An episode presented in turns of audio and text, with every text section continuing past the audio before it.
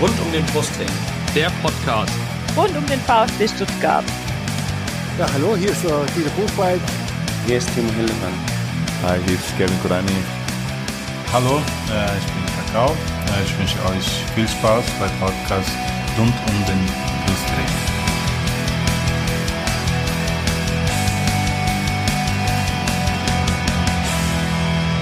Herzlich willkommen zum Podcast rund um den Brustring. Mein Name ist Lennart. Mein Name ist Yannick. Und dies ist Folge 48 unseres Podcasts. Ja, das ist die letzte Podcast-Folge in diesem Jahr. Und zu dieser Podcast-Folge haben wir auch zwei Gäste eingeladen. Zum einen Marc, er ist Fan von Hertha BSC. Bei Twitter nennt er sich jungerherr 1892. Er ist Chefredakteur von Hertha Base. Und äh, ja, herzlich willkommen, Marc. Ja, freut mich dabei zu sein. Hi.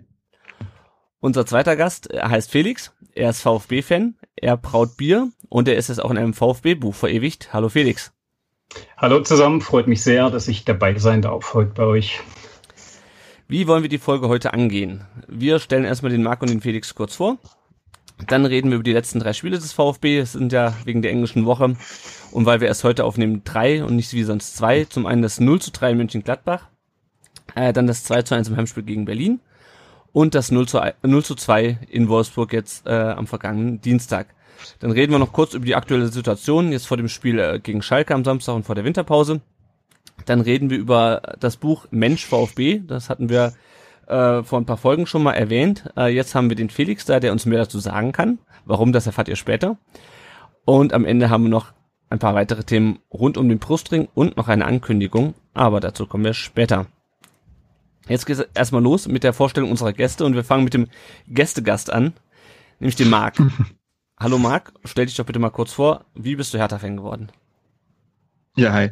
Ähm, ja, Hertha-Fan bin ich geworden. Also erstmal, äh, wie gesagt, Marc, 23, äh, in Berlin geboren und aufgewachsen und mittlerweile Student und nebenbei so Journalist, Blogger, alles in dem Bereich.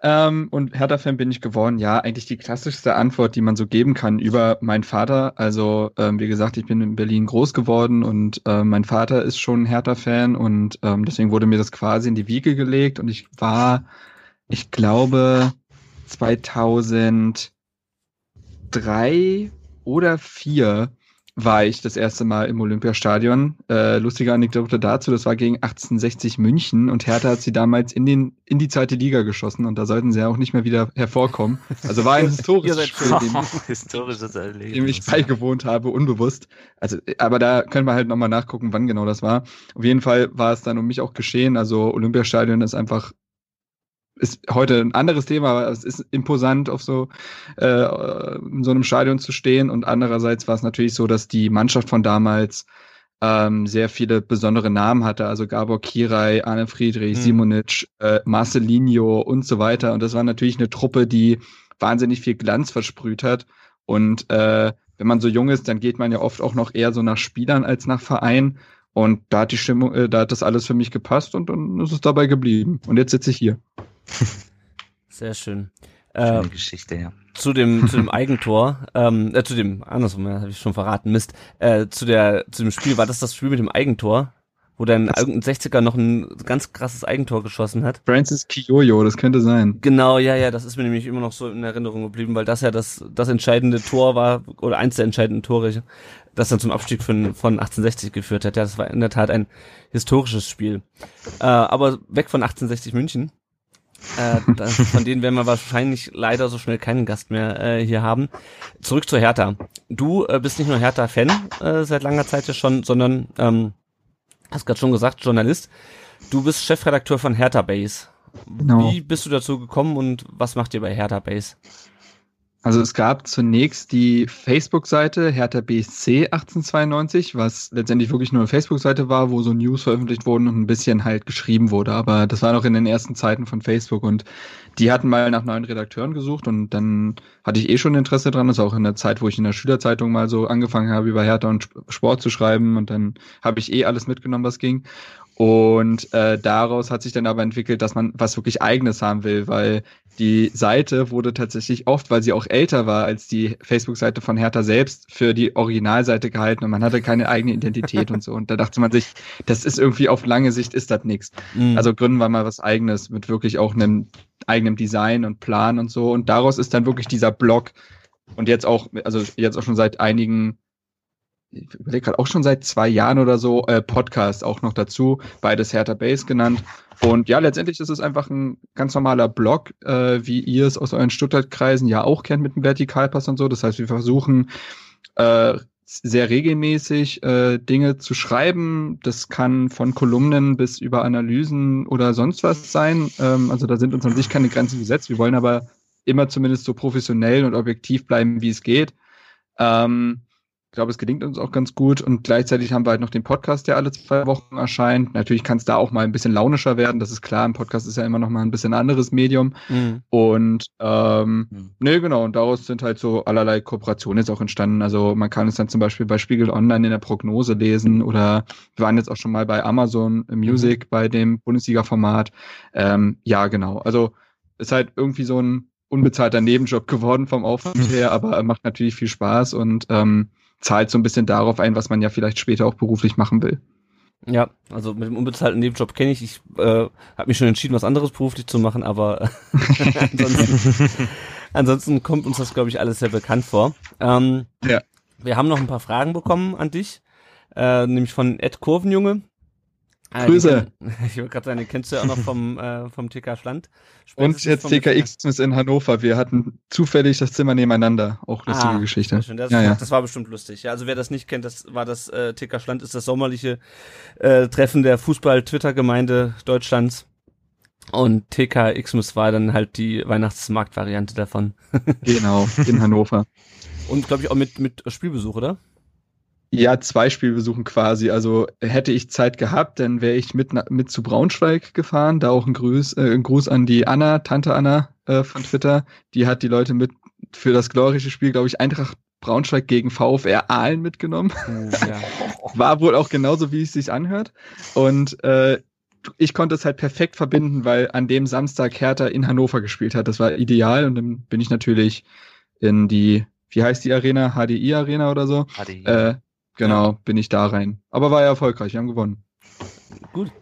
Ähm, aber zur Frage vom Ed Kurvenjunge. Hm. Ähm, er fragt, die einzig wichtige Frage ist ja, wie lange kann der junge Herr 1892 seinen Twitter-Namen noch behalten? ja gut, ich meine, ich bin 95er Jahrgang, also, ne, äh, das geht alles noch, aber ich ist ja eigentlich nicht so dumm, weil erstens, also gerade ist es noch wahr und irgendwann wird es ironisch. Also ich, das, das, deswegen funktioniert der Name, glaube ich, auf allen Ebenen. Äh, und ist natürlich auch einfach die Hommage an, also an alte Dame, junger mhm. Herr. Ne? Das ah ja, das wollte ich nämlich, das wollte ich nämlich gerade nachfragen, aber ergibt Sinn. Ähm, ja, ja, genau. In Verbindung mit der, mit der Zahl hinten dran ist es dann natürlich äh, auf den ersten Blick ich komisch, aber. Ich hätte es gern, ich hätte gern ohne Zahl gehabt, aber junger Herr war leider vergeben, das, ah. das alte Spiel. Tja.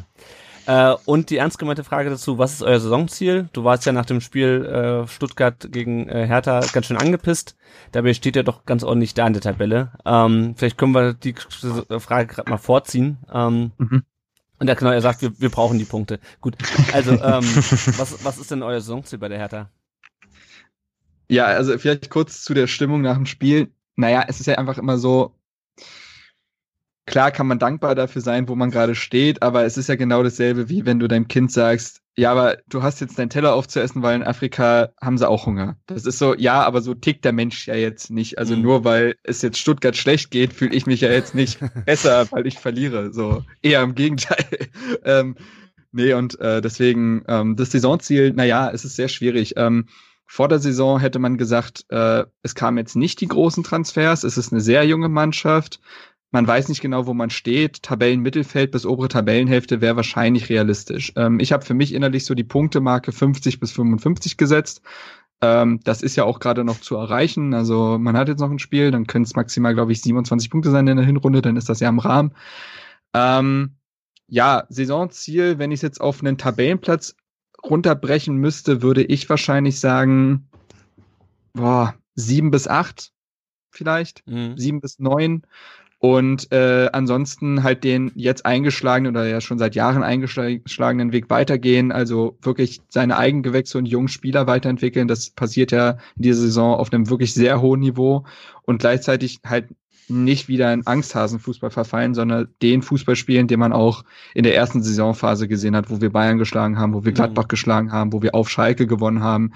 Das ist jetzt zuletzt wegen der Verletzung schwieriger geworden und äh, grundsätzlich ist es aber für mich sozusagen besseren Fußball sehen als letzte Saison und obere Tabellenhälfte und dann sollte man eigentlich zufrieden sein. Ja. Der Unterschied zu uns ist ja bei euch, äh, ihr seid schon auf einem ganz guten Weg dorthin. Also ich meine, wir hatten ja auch zumindest das Ziel irgendwie Tabellenmittelfeld, wir sind momentan weit von entfernt. Ja. Ähm, genau, wir hatten es gerade im Vorgespräch schon angesprochen, vielleicht können wir es an dieser Stelle, wenn es um, um Hertha allgemein geht, nochmal ansprechen. Mhm. Ihr habt ja auch ausgegliedert, äh, den, die, die Lizenzspielerabteilung aus dem EV schon vor Jahren, glaube ich äh, und habe dann auch Anteile an, wie heißen sie, KKR oder KKR? KKR, genau. KKR verkauft und habe die jetzt aber, wie ich neulich ganz äh, erstaunt gelesen habe, wieder zurückgekauft von denen. Ja. Äh, was hat's damit auf sich und wie, ja, wie, wie was soll das? was soll das? Weil das ist natürlich ähm, so der Traum eines jeden Ausgliederungsgegners beim VfB, dass der VfB sich irgendwann die, die, Aus die Anteile, Anteile von, von Daimler wieder zurückkauft. Ja, ja. Per äh, Crowdfunding vielleicht. Ja. Nee, also es ist letztendlich so, dass Hertha damals halt gesagt hat, okay, wir haben hier wirklich, also auch nach, nach Dieter Höhnes Ära, der sehr viel ausgegeben hat und wenig eingenommen, deswegen waren ja auch so Transfers im Maße nie überhaupt möglich, weil er einfach im Saus und Braus so ein bisschen. Er wollte Hertha an die Spitze bringen und was danach kommt, schauen wir mal.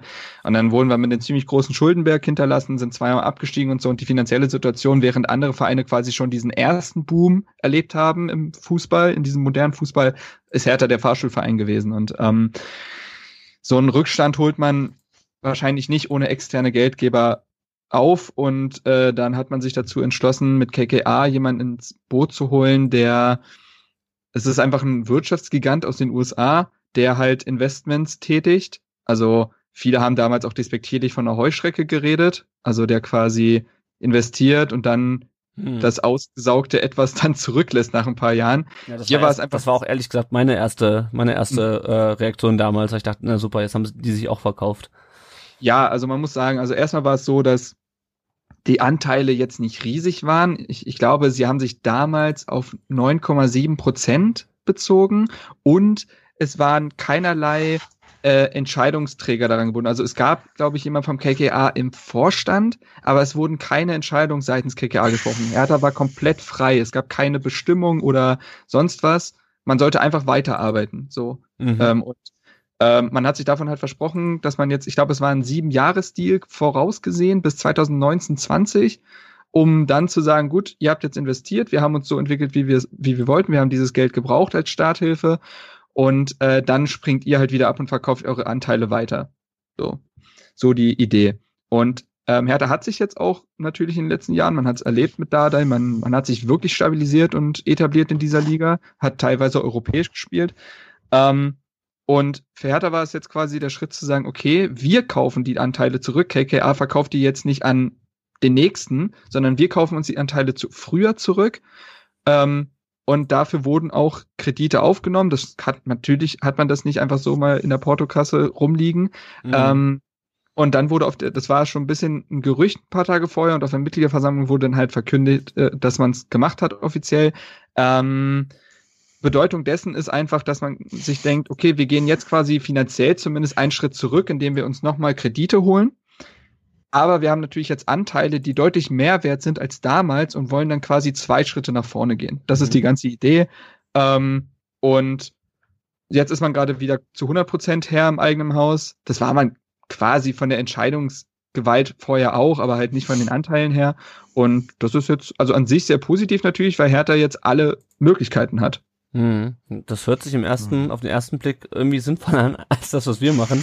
Nämlich erstmal äh, 11,5 Prozent an, an Daimler zu verkaufen äh, und dann äh, weiter auf die Suche nach Investoren zu gehen. Und ähm, naja. Ja, bei Hertha war das ein Punkt noch dazu, was ein bisschen mhm. für Kritik gesorgt hat, war, dass KKA, ich glaube, seine Anteile auf, glaube ich, 13,2 Prozent oder irgendwie, nagelt mich da nicht fest, äh, aufgestockt hat und es keiner mitbekommen hat. Hertha hat das nicht kommuniziert. Das wurde mhm. erst in der Mitgliederversammlung so beiläufig, ja, und also als dann halt Ingo Schiller, unser Geschäftsführer für Finanzen, so seine Bilanz fürs halbe Jahr so vorgestellt hat, so quasi beiläufig fallen lassen. Ja, und dann war noch die Aufstockung vor KKA und alle so, Moment mal, wann ist das denn passiert?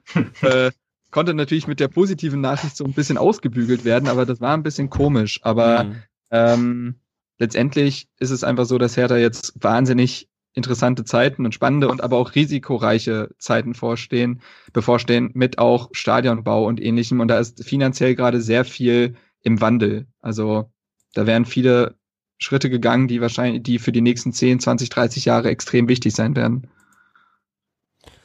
Ja, da kommen wir auch gleich noch so eine Frage, die der ähm, Kurvenjunge auch noch gestellt hat, weil du gerade das Stadion angesprochen hast. Er hätte gern ein kleines Update zu euren Stadionplänen. Ja, an sich ist es, also ist halt die Frage, welch, auf welchem Stand er war. ähm, ja, also grundsätzlich ist er bekannt, dass Hertha ein eigenes Stadion bauen will ähm, und dass das 2025 stehen soll. Ähm, dazu befindet man sich gerade, also man hat dafür eine eigene äh, GmbH gegründet, wo halt Experten und so weiter, also äh, von der tollen und namenreichen äh, Agentur Speer, ein, hm. äh? Man, ja. Es hat Historie auf jeden Fall. Ja. Auf jeden Fall. Äh, Familienunternehmen. Richtig, richtig.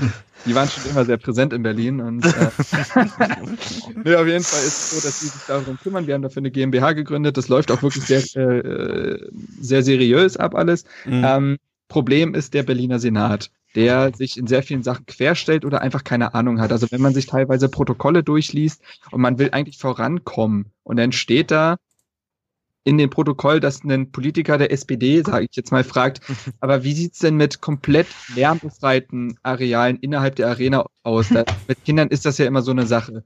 Man sitzt da und denkt sich, Leute, wenn wir jetzt über sowas reden, dann steht unser Stadion 2070. Ja, Vielleicht. Das, das, das habe ich auch gelesen mit den Lärmbefreiten.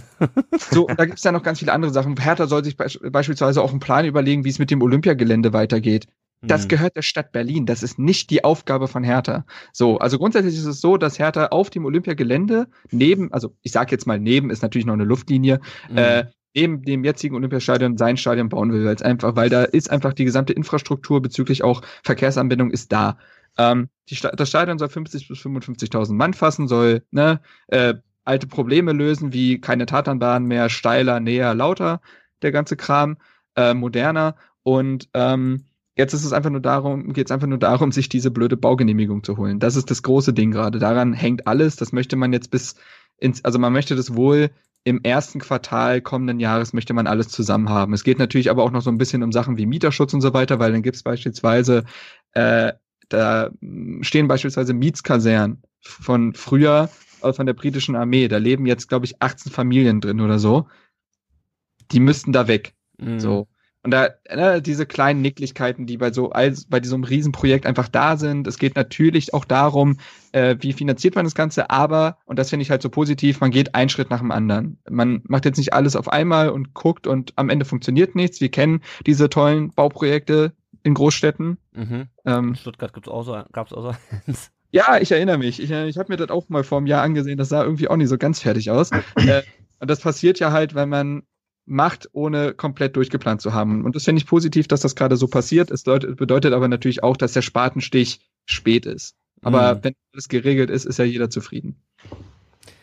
Gut. Soweit erstmal zu Hertha. Wir kommen dann gleich noch zum Spiel. Äh, bevor der Felix uns aber hier äh, wegpennt.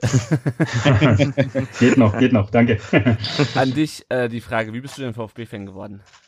Ähm, genau, ich bin Schwabe und komme aus einer kleinen Großfamilie, sage ich immer, aus einem Dorf in der Nähe von Stuttgart. Und da hat mein Onkel hat immer den VfB geguckt, der kommt sogar aus Stuttgart und hat mir auch dann immer, wenn wir die Sportschau geguckt haben, irgendwelche Geschichten erzählt, wie er in späten 50ern irgendwelche Spieler beim Metzger getroffen hat, also VfB-Spieler damals, die dann wirklich, wenn es einen Sieg gab, durften die sich zur Belohnung irgendwie eine Wurst abholen oder ein Stück Fleisch. Was halt geile Geschichten sind, wenn man die mal, ja, wenn man das bedenkt, dass das halt jetzt 50, 60 Jahre her sind, also schon lang, aber andererseits nicht die Welt.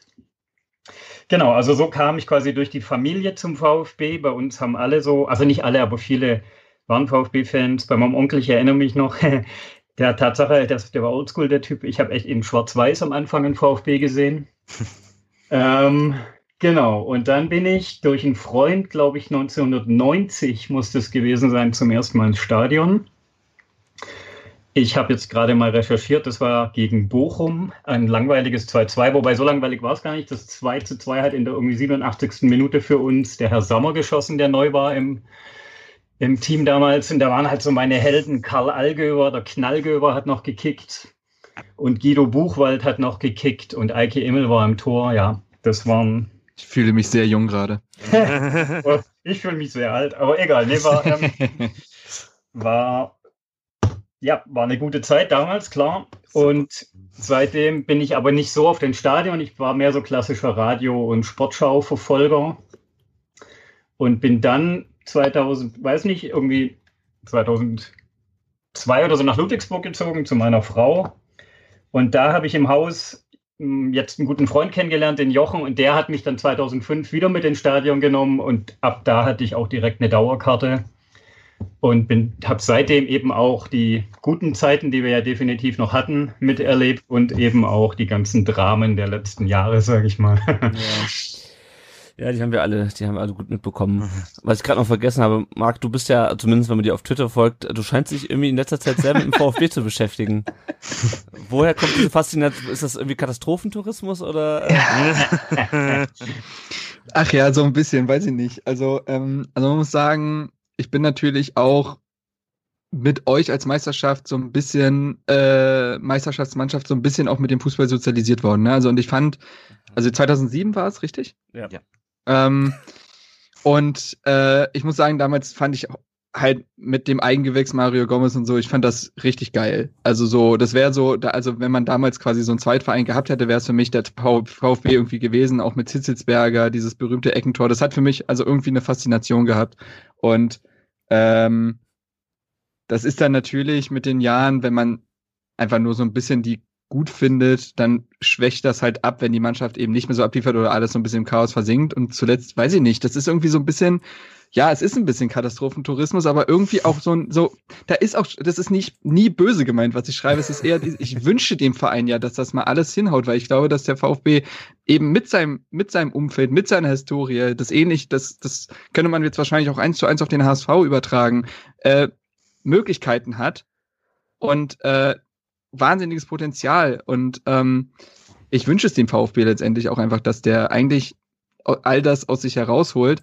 Ähm, andererseits, wenn man von so halt von außen drauf guckt, bietet dieser VfB halt so dermaßen viele Geschichten die ganze Zeit, dass äh, die euch natürlich auch wehtun, das ist mir vollkommen klar. Aber naja, Twitter, ne, da darf man ja auch immer so ein bisschen Häme zeigen. ähm, aber ich finde das halt, ich finde das halt interessant. Also ich fand das halt irgendwie interessant und ich muss irgendwie, also ich finde es insofern auch interessant, weil ich mit meinen Prognosen immer ganz gut liege, irgendwie in den letzten zwei, drei Jahren, was den VfB angeht. Also äh, ich hatte auch vor dieser Saison gesagt, dass mir das alles so ein bisschen zu ambitioniert ist. Es kann eigentlich nur scheitern. Ich bin seit auch mehreren Jahren großer Kritiker, was die Kaderzusammenstellung angeht, aber da singe ich euch ja jetzt kein neues Lied, deswegen muss ich das ja nicht komplett aufrollen. Aber ja, da ist einfach irgendwie eine Faszination, die ich nicht so ganz erklären kann. Faszination des Bösen. Ja, ich so ein bisschen, ja.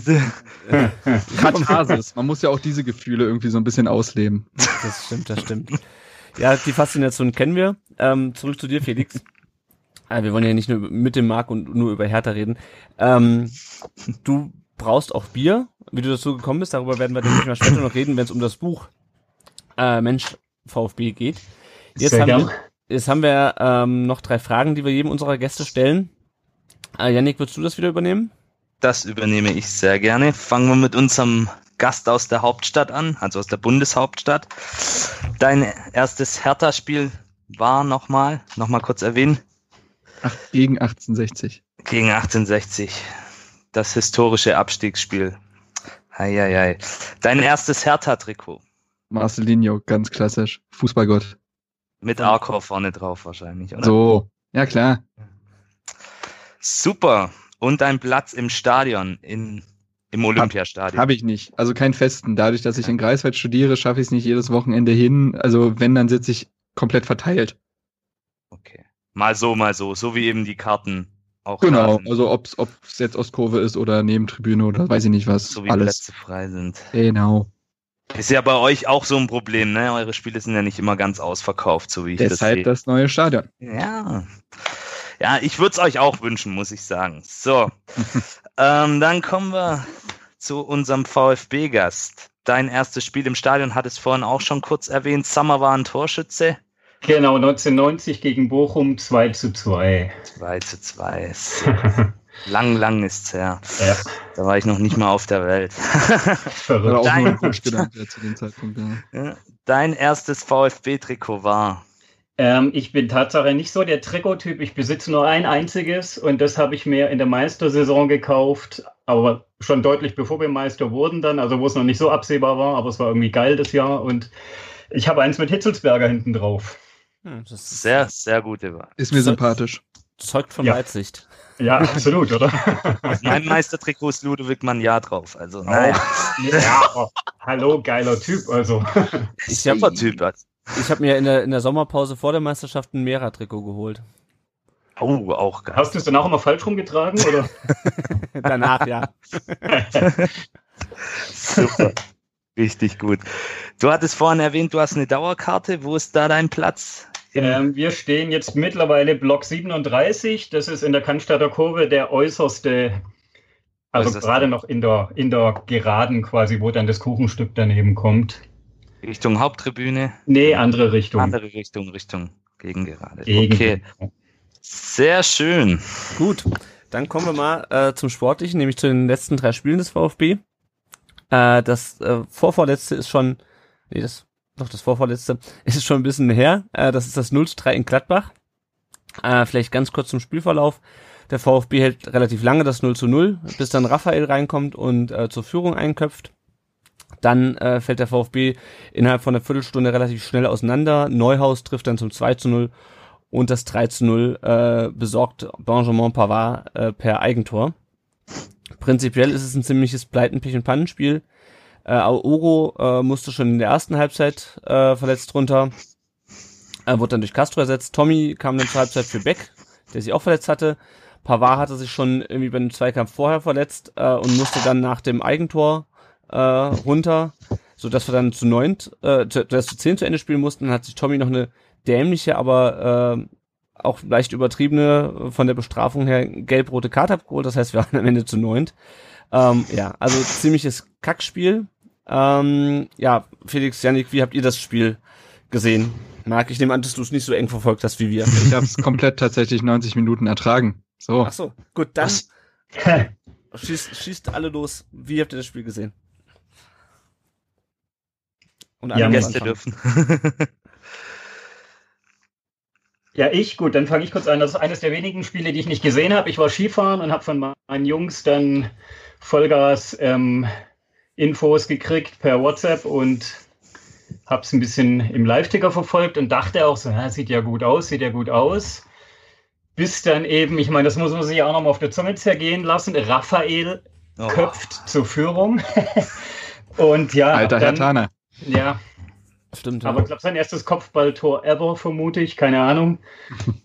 Und ja, ich finde es krass, wie wir dann, also ich habe es mir dann auch von meinen Kollegen berichten lassen, ja wohl schon auseinandergefallen sind. Klar war viel Pech dabei, aber ich glaube, die Kontrolle ging dann auch mit dem ersten Tor völlig verloren. Wobei die Frage ist, ging die dann auch verloren, weil es davor so gut lief und man sich doch ein bisschen sicher war? Oder gilt ja erst auch fürs Wolfsburg-Spiel, auf das wir noch kommen? Sah ja am Anfang gut aus. Ja. Sieht, sieht, sieht irgendwie immer am Anfang gut aus, außer gegen Dortmund. Und nee, Ja. gegen, war das gegen Dortmund oder gegen Hoffenheim, wo war am Anfang die Dortmund, Tore- Dortmund, ja, ja. Dortmund. Dortmund, ja. Da ging es gleich in die Hose. Ja, ja, man verliert den Überblick bei 39, bei über 30 Gegentoren in 17 Spielen. Ja. Ja, Yannick, Marc, wie habt ihr das Spiel gesehen?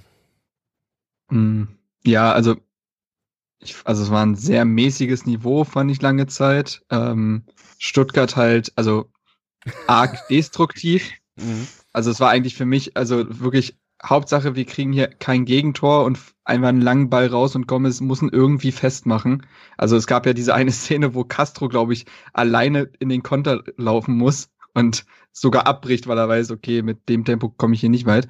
Ähm, also ja, und äh, Gladbach auf der anderen Seite, da bin ich, bin ich mir nicht so ganz sicher, woran es lag. Also ihr habt schon angesprochen, die Defensive von euch ist jetzt nicht so gut. Und dann war es halt die Frage, ob Stuttgart vielleicht ein bisschen leer war oder es einfach, sie haben nicht wirklich die Mittel gefunden. Also äh, sie konnten einfach kein Tempo aufbauen. Und da konnte ich jetzt aber schlichtweg nicht sagen, ob das jetzt äh, an taktischen Kniffen von Weinziel lag oder an einem nicht so guten Spiel von Gladbach. Ähm, und so hat sich diese Partie auf einem ziemlich mäßigen Niveau eingependelt und die beiden Mannschaften haben sich so ein bisschen neutralisiert. Ähm, die eine wollte nicht, die andere konnte nicht.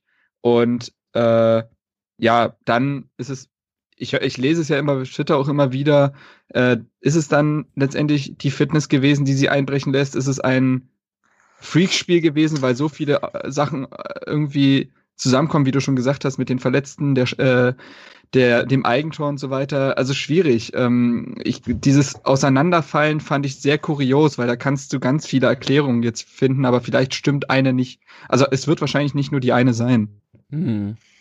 Ja, das mit dem Auseinanderfallen ist ja immer so eine Geschichte. Ähm, das hatten wir schon häufiger, allerdings immer zu unterschiedlichen Zeitpunkten. Gegen Dortmund irgendwie in den ersten 20 Minuten, gegen Hoffenheim dann irgendwie hm. in der Viertelstunde nach der Pause. Ähm, okay, okay. Das ist, halt, ist, natürlich ein Thema, was immer, was immer so ein bisschen durch die, durch die Gegend wabert äh, bei uns. Ja. Was aber ja. von den Offiziellen erst angesprochen wird, seit Korkut nicht mehr da ist, interessanterweise. ähm, ja, Yannick, wie hast du das, äh, das, das Spiel gesehen und auch die, die letzte Viertelstunde vor allem oder die letzten 20 Minuten?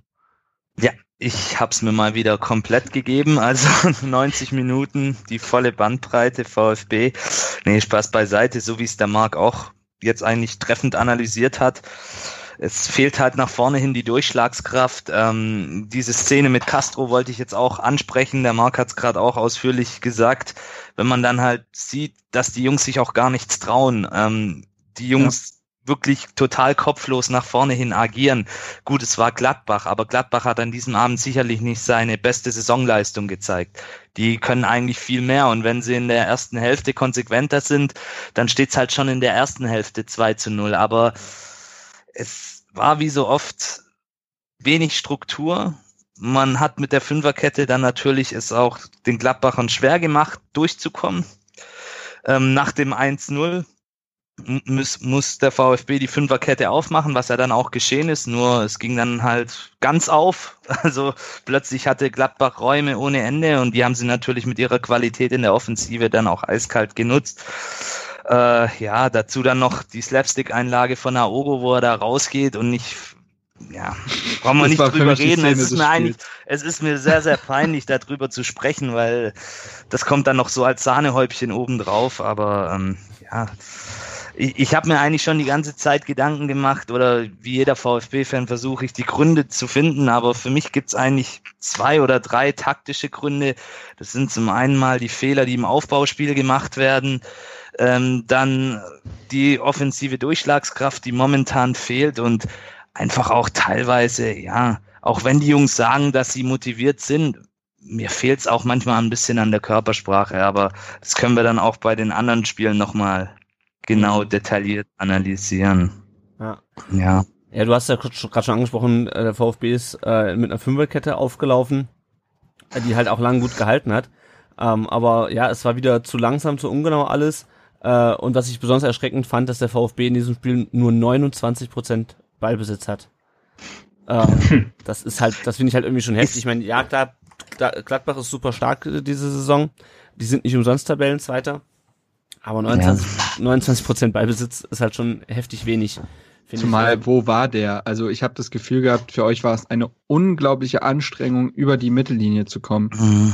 Ja. Ähm, beziehungsweise, wenn, dann halt mit einem langen Ball und dann war der aber nach dem ersten Ballkontakt wieder weg, so. Und äh, dann, also diese, diese 29 Prozent Ballbesitz waren jetzt auch nicht unbedingt in den Zonen, in denen man den haben will. Mhm. Ja, ja, klar musst du halt gegen so eine Mannschaft eine gute Kontertaktik auf, auf den Platz bringen und das schaffen Aber Donis halt hat nicht gespielt, oder? Donis hat nicht gespielt, nein. Oder? Nee, hm, hat nicht gespielt.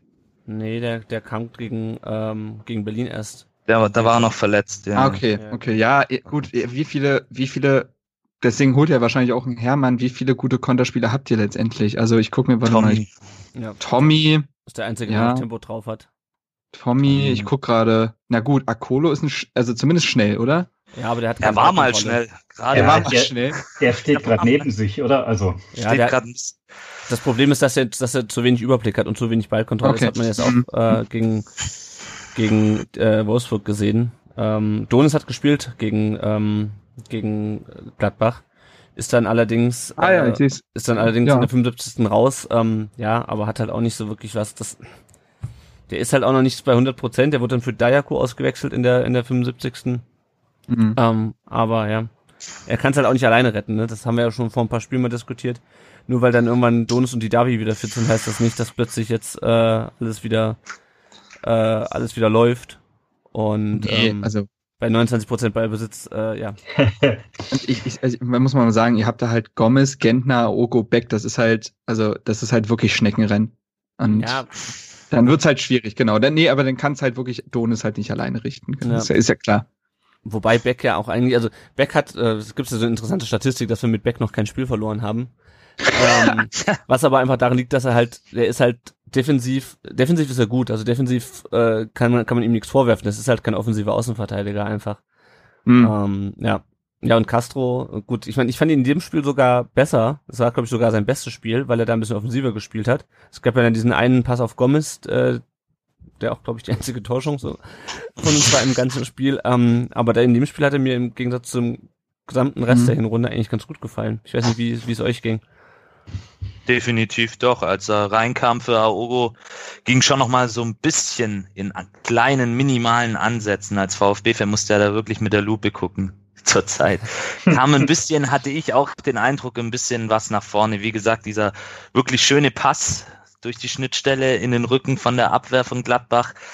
Den hätte Gomez vielleicht in einer guten Phase, die er momentan nicht hat, trotz des äh, Doppelpacks, auf den wir nachher nochmal eingehen werden, detailliert. Ähm, hätte, hätte, sorry für den Seitenhieb, aber ähm, ja, er ist Wir haben ja momentan nicht in an uns festhalten können. Echt, Ja. es sei ich gegönnt, es sei ich gegönnt. Deswegen sage ich ja, die Kleinigkeiten ziehe ich jetzt raus. Ähm, Spaß beiseite. Ähm, ich bin überzeugt davon, wenn ein Gomez in seiner Normalform wäre, dann hätte er den gemacht. Und wie in den anderen Spielen zuvor auch, ähm, wo Gomez große Chancen hat liegen lassen, wenn er die gemacht hätte, wären die Spiele vielleicht auch anders verlaufen. Aber wie Lothar Matthäus so schön gesagt hat, wäre, wäre Fahrradkette. Es ist Ja. nicht so, wir haben 3-0 verloren, verdient 3-0 verloren.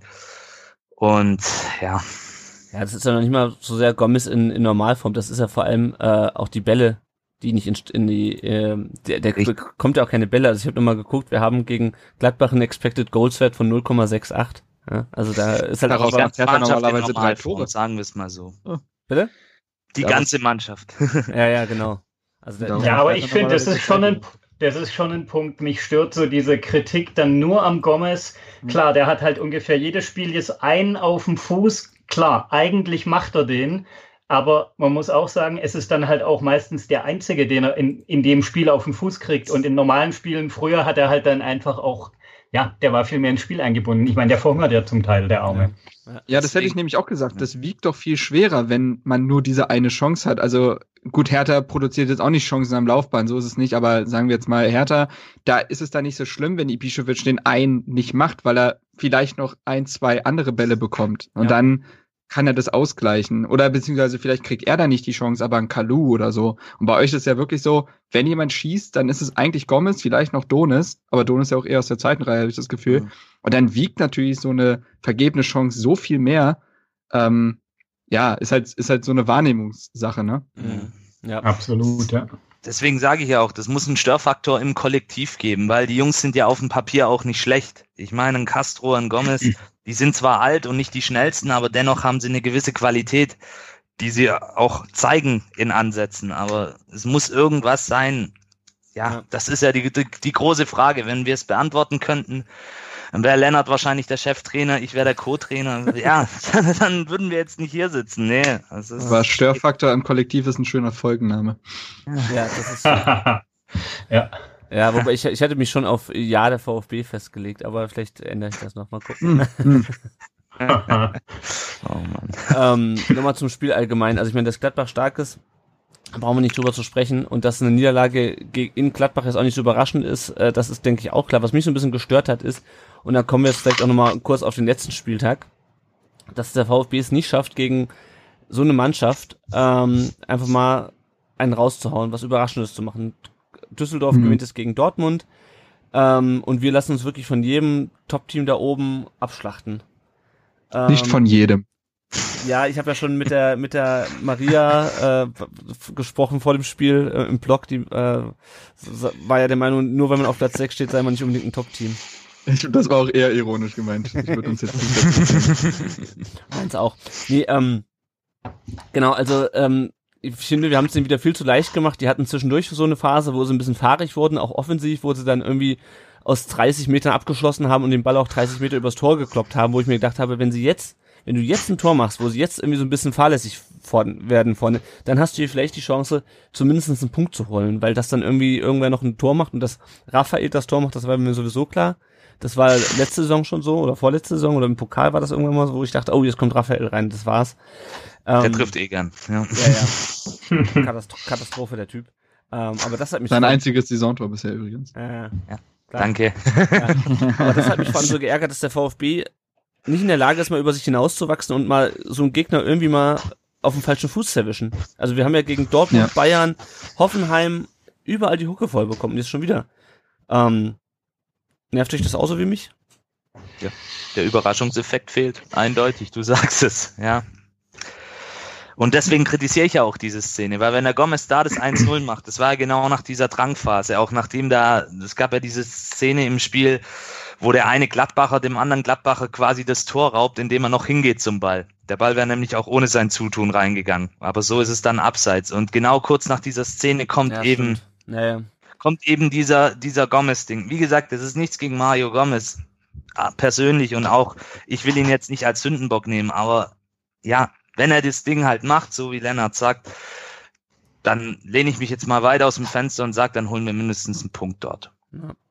Ja, das ist es ja auch. Also Gladbach hat zwar erst schwer getroffen, aber ähm, wenn der PR nicht so dämlich den Fuß reingehalten hätte, wären die auch schon in der ersten Halbzeit in die Führung gegangen. Richtig. Genau. Ne? Deswegen. Wobei ich finde schon, ich weiß nicht, also vielleicht liegt es auch daran, dass meine Erwartungen mittlerweile so weit runtergeschraubt sind. Nein, ehrlich, gegen solche Mannschaften ist auch so, sogar gegen Berlin, ganz ehrlich, ich bin ins Stadion und habe mir gesagt, pff, wird eh nix ich finde immer noch viel schlimmer und da ging die Saison eben los und ich habe es immer noch im Kopf, wenn man gegen Mainz spielt und halt nach dem Spiel sagt, naja, gegen Mainz muss man ja auch nicht gewinnen. Und ich glaube, das ist, das ist viel sträflicher und ich glaube, dass das bis heute auch nachhalt, diese Einstellung. Und deshalb haben wir es eben so eine Kack-Hinrunde gespielt. Klar wäre es geil und das ist sicher auch so Fußballromantiker, dass man dann halt auch mal irgendwie Gladbach raushaut oder Dortmund, aber in unserer Situation, also ich bin da, glaube ich, mittlerweile zu, weiß nicht. Vielleicht bin ich auch zu pragmatisch oder so. Aber, zu sehr Realist. Oder zu sehr Realist geworden durch die letzten Jahre, aber. Ja, Gut, also ja. das Problem ist, also was mich halt vor allem nervt, alle anderen kriegen es irgendwie hin. Ja? Also äh, alle anderen machen, schaffen mal zumindestens und selbst wenn sie dann irgendwie spät noch verlieren, ähm, schaffen zumindestens mal äh, die, so eine Mannschaft an den Rand der Niederlage zu bringen. Ja? Nur wir halt nicht, aber da habe ich mich schon häufiger drüber beschwert. Ja. gut, dieses Gefühl, Depp vom Dienst zu sein, das kennen wir in Berlin sehr gut. Das haben wir bloß mit anderen Mannschaften. Na, und ein bisschen in höheren Tabellenregionen. Äh, ähm, nee, nee, eben nicht. Also, wir sind eben die Mannschaft, die absoluter Aufbaugegner ist. Das, das so, ist ja. halt, das, das ist sehr anstrengend. Also, das ist bei uns eher dieses Manko. Also, mm. ja, das ist auch so etwas, was man nicht so genau erklären kann, aber letztendlich kann man nur, kann man es nur auf das Wort Mentalität runterbrechen, weil es nun mal keine qualitativen Gründe dafür gibt.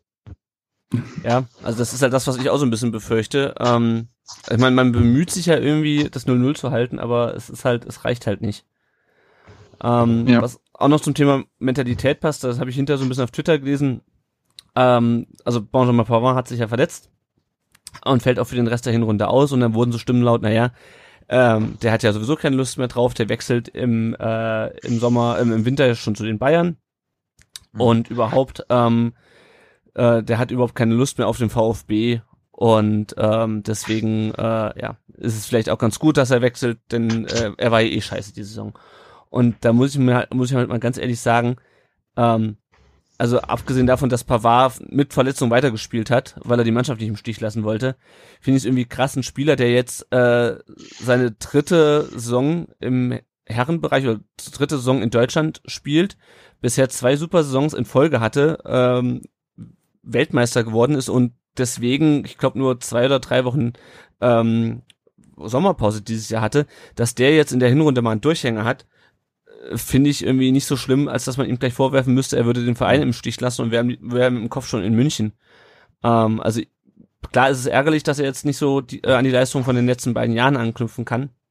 Aber wundern tut mich das irgendwie nicht. Ich meine, der, wie alt ist er jetzt? 21, 20, 21, 22? 22. Ähm, ja, also ich kann die Kritik, die da teilweise am Parade geübt wird, ähm, was irgendwie mit Kopf in München sein angeht. Es gibt auch einen bei Twitter, der, der hat schon im, Son im Sommer irgendwie geschrieben, man sollte den verkaufen, weil er mit dem Kopf schon in München ist. Ähm, kann ich überhaupt nicht nachvollziehen. Ich weiß nicht, wie, ob ihr das auch so mitbekommen habt, die, die Kritik an ihm. Ja. Es war ja kurz vor dem Spiel, hat ja Sky diesen Bericht veröffentlicht. Und dann ist ja natürlich auch eine logische Konsequenz. Man verliert das Spiel, Pavard sieht nicht gut aus bei diesem Eigentor. Allgemein die gesamte Abwehr sieht nicht gut aus, aber es wird halt an ihm dann auch, ja, man sucht sich dann halt einen Sündenbock raus. Ich finde es auch nicht in Ordnung, wie du es sagst, er ist ein junger Spieler, er ist ein hochtalentierter Spieler. Hat man ja gesehen, welche Vereine sich für ihn interessieren. Also er ist wahrscheinlich momentan einer der talentiertesten und besten Jungverteidiger, die wir in Europa sogar haben. Ja, dass er halt in der, in dieser Mannschaft auch nicht alles retten kann, das sollte uns auch klar sein. Und ich finde die Kritik an ihm, vor allem nach dem, was er auch für uns geleistet hat und sich, was seine Körpersprache angeht, auf dem Platz, ich beobachte ihn ja auch immer, wenn ich im Stadion bin, da muss ich sagen, in meinen Augen sehe ich da jetzt nichts. Ich sehe da wie bei vielen anderen in der Mannschaft auch, und das ist nicht nur bei Pavard so eine gewisse Unsicherheit, ganz klar, das ist der Situation geschuldet, aber ja, ihn da jetzt so rauszupicken, ja, finde ich nicht, finde ich auch nicht gerecht und ist, wie gesagt, diesem Bericht auch ein bisschen geschuldet, den der Sky Sport News veröffentlicht hat. Mhm. Ja, das wird schon gut sein. Ob, ob der jetzt ja. auch stimmt, ja. Zumal ich auch finde, die letzten Spiele, er hat sich auch ein bisschen gefangen wieder. Klar am Anfang, aber das ist ja das berühmte Loch nach der WM, was ja viele Spieler angeblich haben haben. Er hat es auf alle Fälle gehabt, aber ich finde schon, klar, er hat nicht das Niveau von letzter Saison, aber also ich finde, da gibt es andere auf dem Platz, an denen man Kritik festmachen kann. Ja, sehe ich auch so. Ein Thema, was noch bei dem Spiel, ähm, was über das wir noch bei dem Spiel sprechen sollten, äh, waren die, war der Gäste-Fanblock, der war relativ leer. Ähm, die Stuttgarter Ultras wurden äh, vor dem Spiel, äh, sind nicht reingekommen, ähm, wurden vor dem Spiel äh, wieder zurück nach Hause geschickt. Ich war selber nicht dabei, äh, will mir das auch deswegen keine Bewertung der Situation erlauben. Äh, es war dann hinterher zu lesen, Stuttgarter Ultras hätten Gladbacher Fans angegriffen.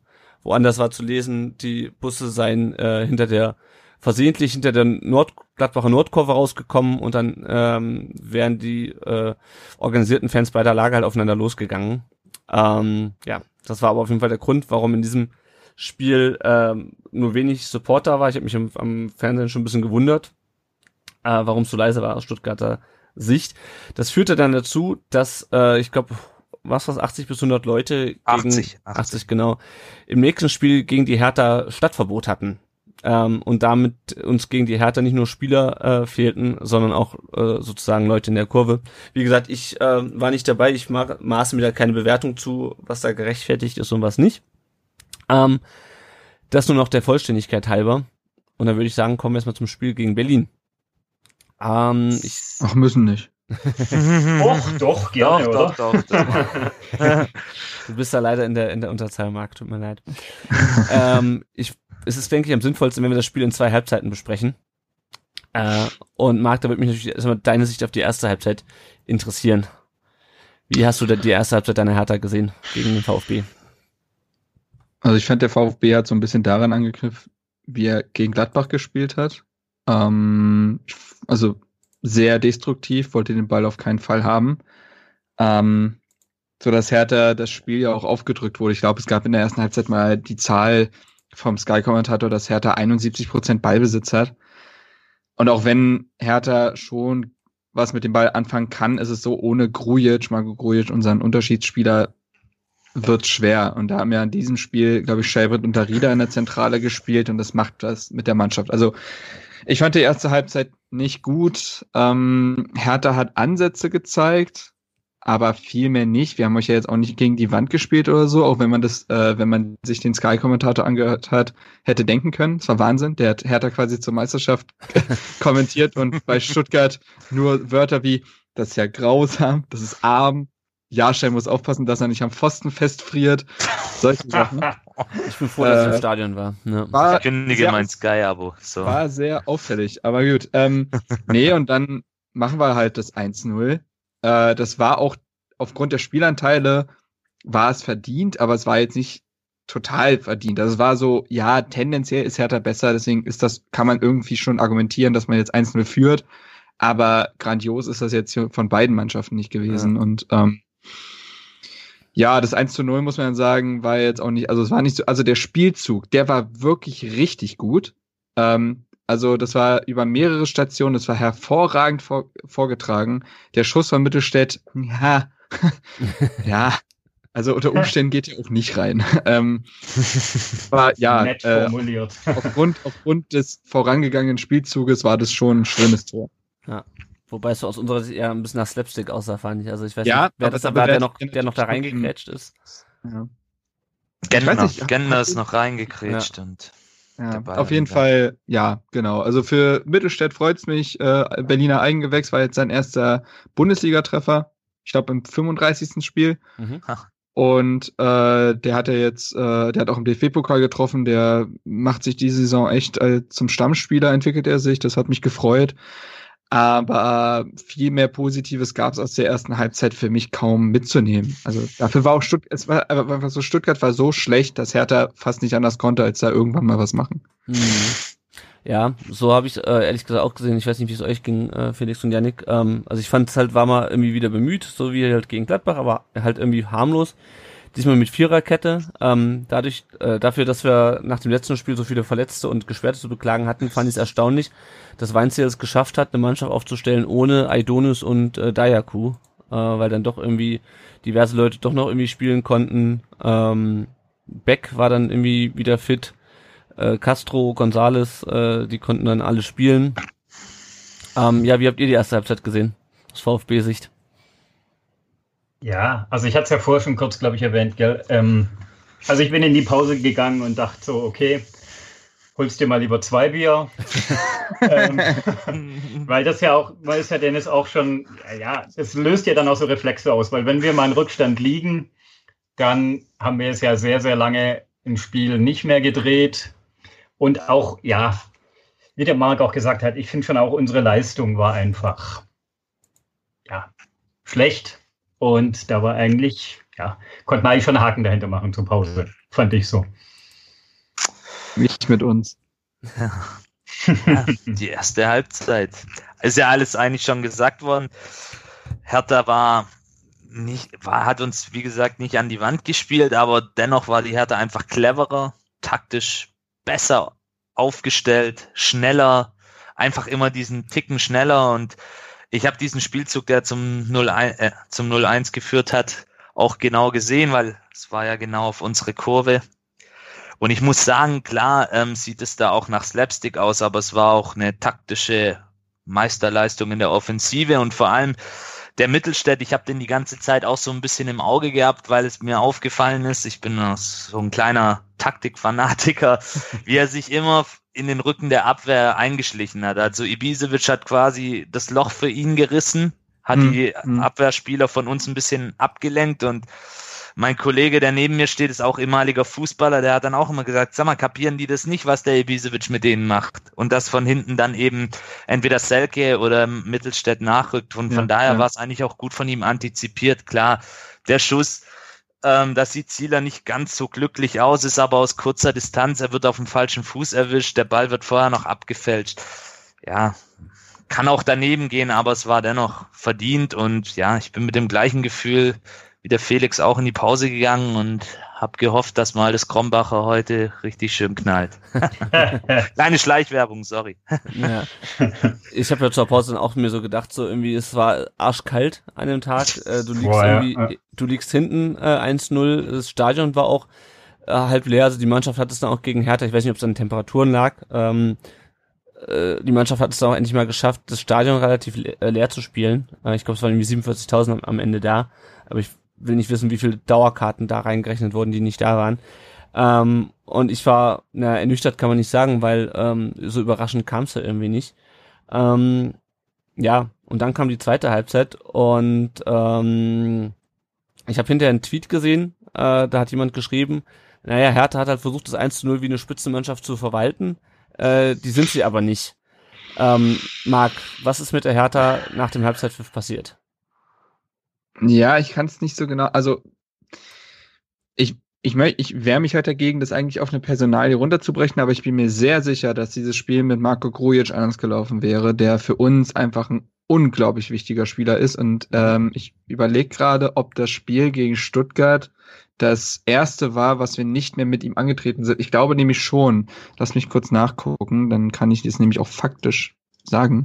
Ähm, Genau, genau, genau. Wir hatten davor gegen Frankfurt gespielt, da hat er auch den Siegtreffer gemacht und dann Mhm. hat er sich ja jetzt wieder verletzt im Training, äh, Darida, im Zweikampf mit Darida und ähm, das hat man der Mannschaft sofort angemerkt. Er ist nämlich diese führende Hand, die der Mannschaft Ruhe gibt, der Struktur gibt, der ihr auch die Idee gibt, was man nach vorne machen kann. Und Darida ist das in dieser Form einfach nicht. Und wenn du Darida und Schäbrett in der Zentrale hast, später dann ja Duda, also ich, das hat ja da der nach dem Spiel auch gesagt. Also er, sein größter Kritikpunkt war eigentlich auch im zentralen Mittelfeld, dass man da vergessen hat, Kontrolle auszuüben.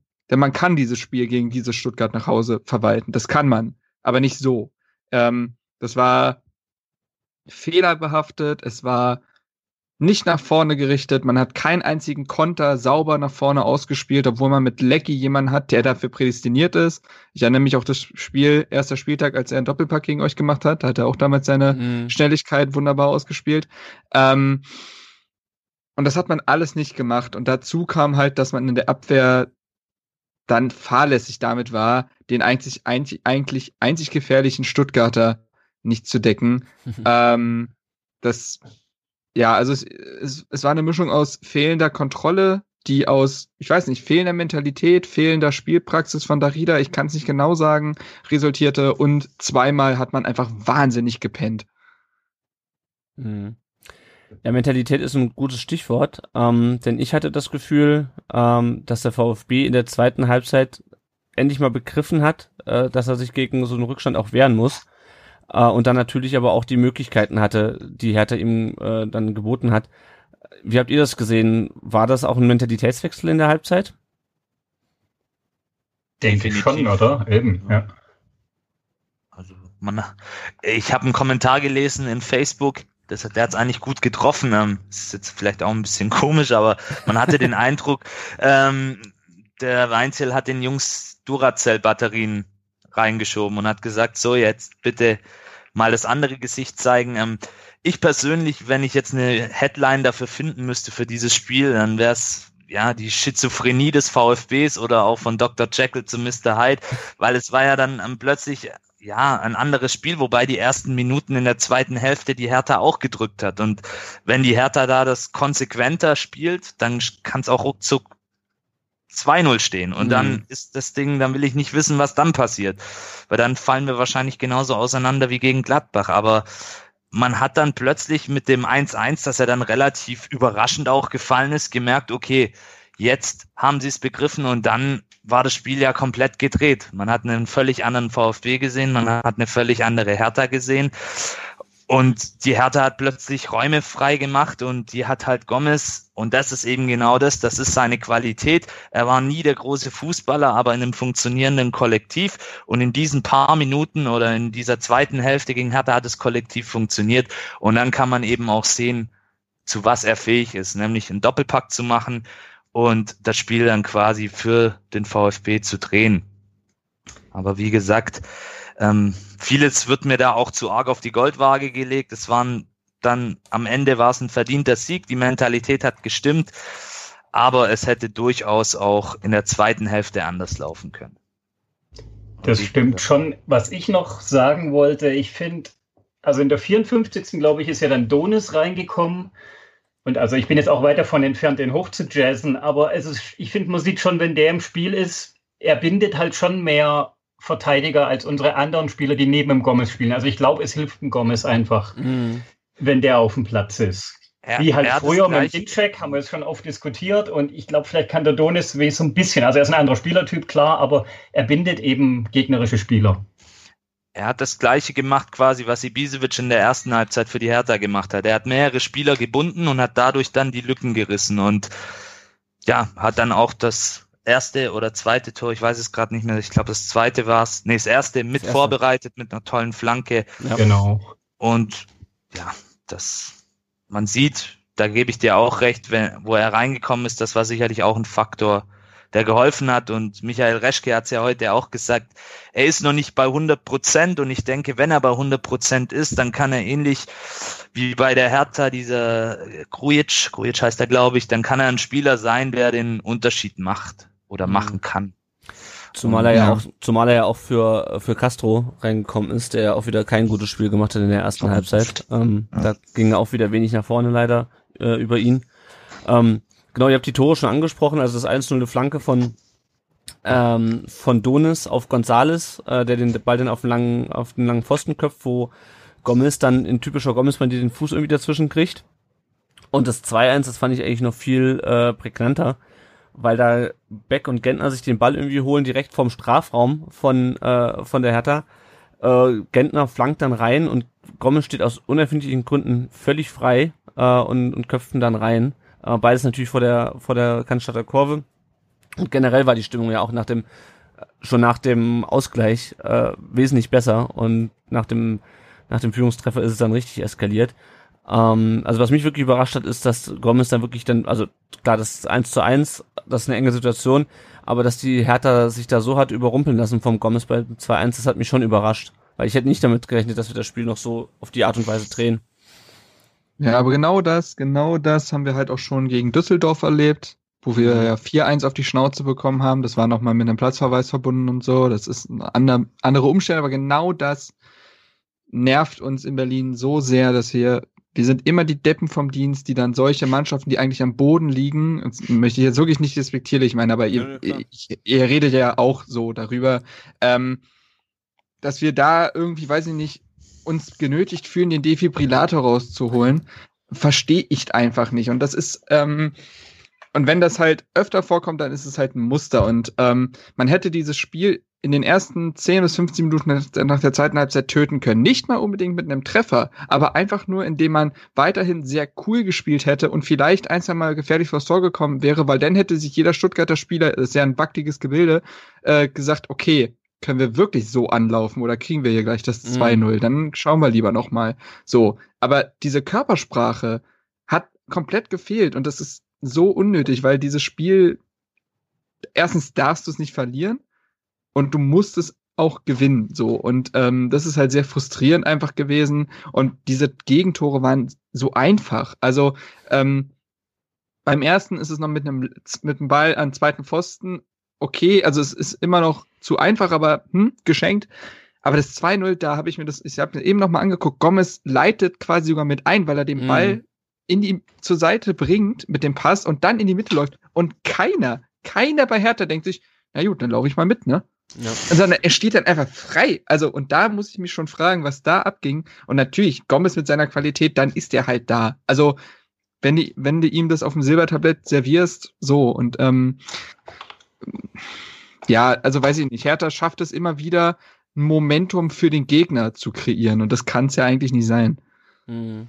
Weil das war dann auf, das war dann euer Momentum. Plötzlich seid ihr angelaufen, plötzlich habt ihr Bälle in unserer Hälfte abgefangen, weil ihr im Vollsprint den Pass abgeholt habt. Sowas haben wir von Stuttgart, wann hat man sowas das letzte Mal gesehen? Gegen Und Bayern. Hat, gegen Bayern, so, ja, ja genau. War, so. Letz, letztes Spieltag, Halbe, ja. Halbes Jahr her. Ja. Äh, und das ist halt schon, pff, also ich bin hier nur der Gast, deswegen geht's vornehmlich um euch, aber es ist schon frustrierend. Also Ja, das glaube ich. Also ich war auch überrascht. Ich hatte auch nach der Halbzeit, äh, nach der ersten Halbzeit nicht, nicht mehr damit gerechnet, dass wir hier noch was holen, sondern ich hatte wirklich die Befürchtung, dass uns Ibisevic jetzt noch zwei Dinge einschenkt. Ähm, Ja. Deswegen, äh, ja, es war erfreulich, vor allem auch, dass dann endlich mal, das ist ja das, was wir gerade schon angesprochen haben, Gomez wird dann auch endlich mal gefunden. Ähm, Gomez muss nur noch im Strafraum stehen und auf die Bälle warten. Ähm, ich meine, früher, Janik, da musst dir muss ich dir widersprechen, früher war äh, Gomez durchaus mal jemand, der auch spielen konnte. Früher hast du Gomez den Ball vom 16er gegeben und er hat den bis zum Torschuss nicht mehr abgegeben.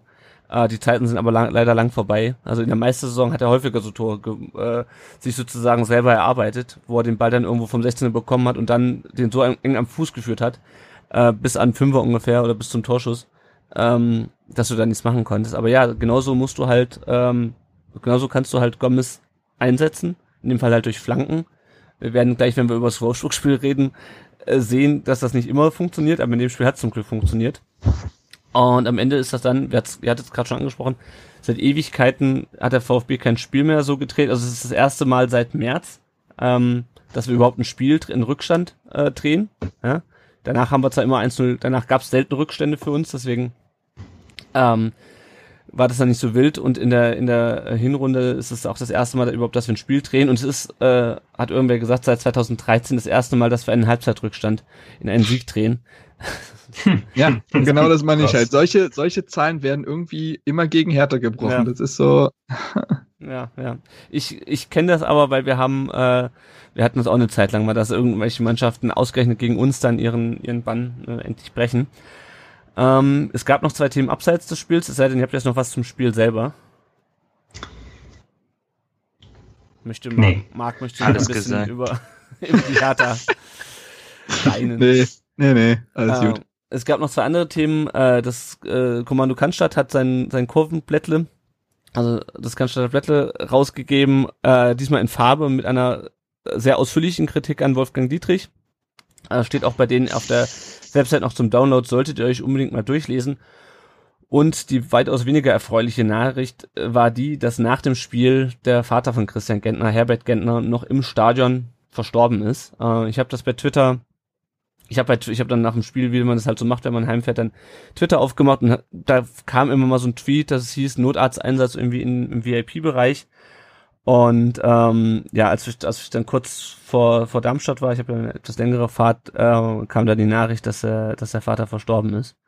Ähm, da wurde sehr viel Respektvolles äh, zugesagt und getan. Also ich glaube, ähm, ja, müssen wir nicht, muss man nicht, nicht drüber reden oder wie, wie tragisch das oder wie krass das für Christian Gentner sein muss.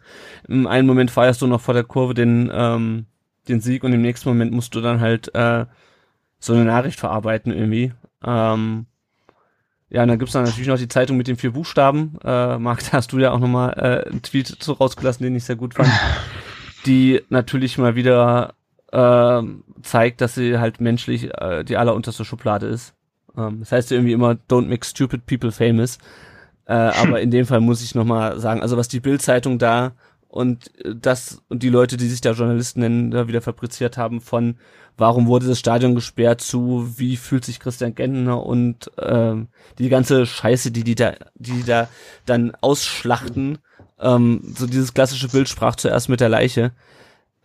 Es ist, ich finde es einfach nur widerlich. Ich finde es echt einfach nur widerlich und äh, es hat schon einen Grund, warum wir noch nie einen Bildjournalisten bei uns hier im Blog oder im Podcast hatten. Ähm, ich ich finde es einfach unmöglich. Also, Absolut, ja. Ja, wir haben Ich auch find schon auch der gefehlt. Entschuldigung, ja. Ich finde, der Verein hat auch das einzig Richtige gemacht, dann zu entscheiden, dass man jetzt mal drei Tage lang einfach medial gar nichts mehr macht. Ich finde, das ist einfach der einzigst angemessene Umgang mit so einer Situation dann. ja. Ja, ich fand auch, das haben sie gut gemacht. Äh, die haben ja dann auch alle Leute direkt aus dem Stadion geschickt, also auch, also nicht nur aus der VIP-Lounge, sondern aus dem ganzen Stadion und haben dann wirklich erstmal, ähm, ja, die Vorhänge zugezogen und äh, gar nichts mehr gemacht. Das ist auch, ja, das ist das Beste. Finde ich auch, also. Ja.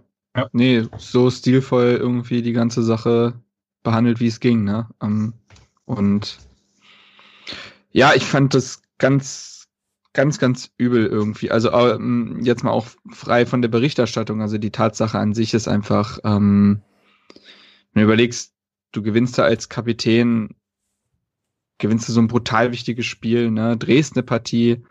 Ähm, eigentlich, eigentlich ist dann die, die Zeit für Euphorie und Loslassen und endlich und ne, Teamgefühl. Mhm. Und dann und dann die schlimmste Nachricht zu bekommen, die du irgendwie bekommen kannst, das ist, also, ja, da, da kann man nicht die richtigen Worte für finden, aber die Bild hat es mal wieder geschafft, die falschen zu finden. Ja, das trifft Ja. trifft's eigentlich ziemlich gut. Ja, ähm, dann stand dummerweise schon drei Tage später das nächste Spiel an. Ähm, Christian Gentner hat sich dann entschieden, in dem Spiel aufzulaufen. Also er war am Montag dann schon beim, beim Abschlusstraining dabei. Markus Weinziel hat ja dann gesagt, dass er dann vor dem Spiel auch nochmal äh, Worte an die Mannschaft gerichtet hat. Äh, ich möchte das auch gar nicht groß bewerten. Ich habe dann häufig gehört Respekt. Ähm, finde ich auch vollkommen okay, ihm da Respekt zu zollen. Ähm, ich finde, es ist halt irgendwie so eine, so eine persönliche Geschichte. Dem einen hilft direkt, sich wieder in den, in den Alltag sozusagen oder in, sich abzulenken. Der andere braucht seine Ruhe. Äh, deswegen möchte ich mir da gar keine Bewertung äh, irgendwie, Ja, ja. Äh, möchte ja gar keine Bewertung zu abgeben, dass, dass Gentner jetzt am, am Dienstag wieder gespielt hat. Ähm, es ist natürlich sportlich gesehen schön, dass dass er auf dem Platz steht, aber es hätte natürlich auch jeder verstanden, wenn er jetzt äh, dieses Jahr kein Spiel mehr gemacht hätte. Ähm, ja, aber ich denke mal, das ist wirklich individuell, äh, wie du, wie du mit, mit Trauer umgehst. Ähm, Ich finde, dieses Respekt, ein Satz dazu, impliziert immer so ein bisschen, äh, dass es keinen Respekt gäbe, wenn er nicht aufgelaufen wäre. Mhm. Also das meinen die Leute damit auch wahrscheinlich nicht, aber das ist genau das, was du sagst. Eigentlich sollte man da einfach keine bewertenden Worte finden, weil das jeder für sich regelt. Er wird das, er wird auch, vielleicht wird er nur für sich ganz individuell entschieden haben, ich brauche das. Ich brauche Alltag, ich brauche Struktur und ich will nicht zu Hause sitzen. Aber er wird das jetzt nicht zu 100 Prozent davon, davon abhängig gemacht haben, was die Mannschaft braucht. Und deswegen sollte man da wirklich, glaube ich, einfach so nehmen, wie es ist, aber das jetzt nicht irgendwie mit Respekt verbinden oder ähnlichem. ja, ja. Sehe ich ähnlich. Ähm, Wobei man ja dann sagen muss, ihm scheint es ja, wenn man das jetzt so von außen beurteilen kann, geholfen zu haben, weil er hat ja definitiv eins seiner besseren Spiele der letzten Monate gemacht, fand ich zumindest. mh. ja, ist halt die Frage, ob es was damit zu tun hat oder ob es zumindestens ja. Ja, es ist, Also- ich, ich finde es schwer zu sagen. Ich weiß, was du meinst, glaube ich. Ähm, ähm, ja, aber es ist halt die Frage, ob da so der Zusammenhang besteht. Weiß man nicht. Aber also ich dachte so davor, wo ich dann gelesen habe, dass er spielt, dachte ich, boah, krass. Aber dachte auch, boah, wie muss der sich jetzt fühlen und so. Aber und ich hatte schon eher Sorge, dass er dann halt doch irgendwie mit dem Kopf ein bisschen woanders ist. Aber ich hatte es eher den Eindruck, vor allem am Anfang im Spiel, dass er extrem fokussiert war und ja, wie gesagt, einfach, ich fand, er war diesmal wieder sehr präsent auf dem Platz und so. Ja. Fand ich schon auffällig. Gut, dann würde ich sagen, kommen wir mal zum Wolfsburg-Spiel jetzt. Ähm, ich fand das Spiel auch, äh, zumindest am Anfang, echt gut. Also der VfB ist unglaublich aggressiv ins Spiel reingegangen, unglaublich handlungsschnell fand ich auch. Also es ging äh, im Gegensatz zum Gladbach-Spiel, das ist ja so ein bisschen so die Metamorphose von äh, Gladbach über äh, Berlin zum Wolfsburg-Spiel. Ich fand, wir sind wesentlich schneller, auch haben wesentlich schneller auch nach vorne gespielt. Ähm, ja, also bis dahin, also das fand ich eigentlich gut. Ich weiß nicht, wie, wie ihr das gesehen habt, so wie der VfB ins Spiel gegangen ist. Man hatte so ein bisschen das Gefühl, die hatten entweder war das die Fortsetzung der zweiten Halbzeit gegen Hertha oder die hatten irgendwie so ein nicht Wut im Bauch, aber irgendwie so eine ja so eine Mot innere Motivation im, äh, im Bauch irgendwie keine Ahnung. Also ich habe noch zu meinen Kumpels gesagt beim Fernsehgucken, in den Spielen davor hat man wirklich nur ganz einzelnen Szenen so mal einen Eindruck gehabt, ist, man sieht so eine Art Handschrift vom Herrn Weinzierl, dass man einfach so ein bisschen klarere Aktionen gesehen hat. Und diesmal nach 15 Minuten haben wir alle gesagt, so, ja, da ist schon jetzt, scheint, ja, das scheint die Fortsetzung von der zweiten Berlin-Halbzeit zu sein. Und wie gesagt, ich finde, da war eine, wie du gesagt hast, mehr Aggressivität, aber auch irgendwie mehr Klarheit in den Aktionen. So. Ja. Janik, wie hast du es gesehen? Ja, also die ersten paar Minuten war, war wie gegen Gladbach auch. Ähm, die Ansätze haben gestimmt. Wolfsburg hat sicherlich auch nicht seine beste Saisonleistung gezeigt. Mhm.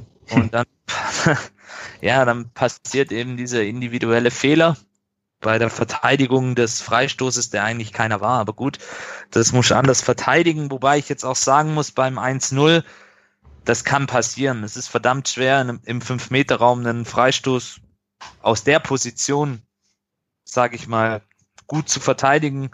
Ähm, Pablo Tiam hat in der Pause bei Sky ähm, kurz darüber philosophiert. Ich weiß nicht, Pablo Tiam hat mal auch beim VfB gespielt. Ja. Ne?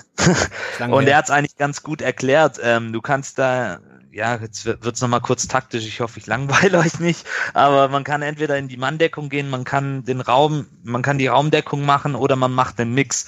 Und beim VfB war es halt mal wieder, ja, gar nichts. Wie gesagt, es ist ein, eine schwierige Situation oder eine schwierige Ausgangslage, das auch gut zu verteidigen, zumal bei Wolfsburg, glaube ich, auch drei Kanten vorne waren mit Weghorst, mit Ginczek und dann Gila Vogi, der im Übrigen auch sein erstes Saisontor gemacht hat, ja, ähm, nach langer, langer Zeit. das mal nur so nebenbei, aber es war einfach, ja, schlecht verteidigt, aber solchen Tor kann passieren. Was dann natürlich wieder dann danach passiert, das ist dann eben dieser Störfaktor im Kollektiv, wie ich schon am Anfang unserer heutigen, unseres heutigen Meetings gesagt hatte. Ja, was ich mir nicht erklären kann, da, entweder sind die Jungs mental gerade so am Boden, haben Angst, weil dann musst du dich doch wehren. Ich meine, dann geh nach vorne, mach irgendwas, aber das dann die einzige Torchance, für mich die einzige Torchance als in der 85. Minute, die Davi flankt und Gentner daneben köpft. Hm. Ja. Ja. Das ist, das ist dann für mich, ähm, das kann ich dann auch nicht nur auf die mangelnde Qualität schieben, sondern das ist für mich dann auch eine Einstellungssache, eine mentale Geschichte, ich glaube auch nicht, dass es am Trainer liegt, weil da werden ja jetzt auch schon wieder erste Stimmen laut, dass der Weinziel die Mannschaft falsch einstellt. Wer ihn mal beobachtet an der Seitenlinie, der merkt, dass er ein sehr, sehr emotionaler Trainer ist. Also ganz anders wie Korkut, einfach ein anderer Typ. Das ist ja beides nicht schlecht, eh, ob jetzt ein Korkut oder ein Weinziel. Aber genau in dieser Situation finde ich, ist er eigentlich der Richtige, was seine Mentalität angeht und taktisch glaube ich jetzt auch nicht, dass er so schlecht ist, wie er oftmals auch von der von ja, Presse, von Fans gemacht wird. So schlecht ist er dann auch nicht.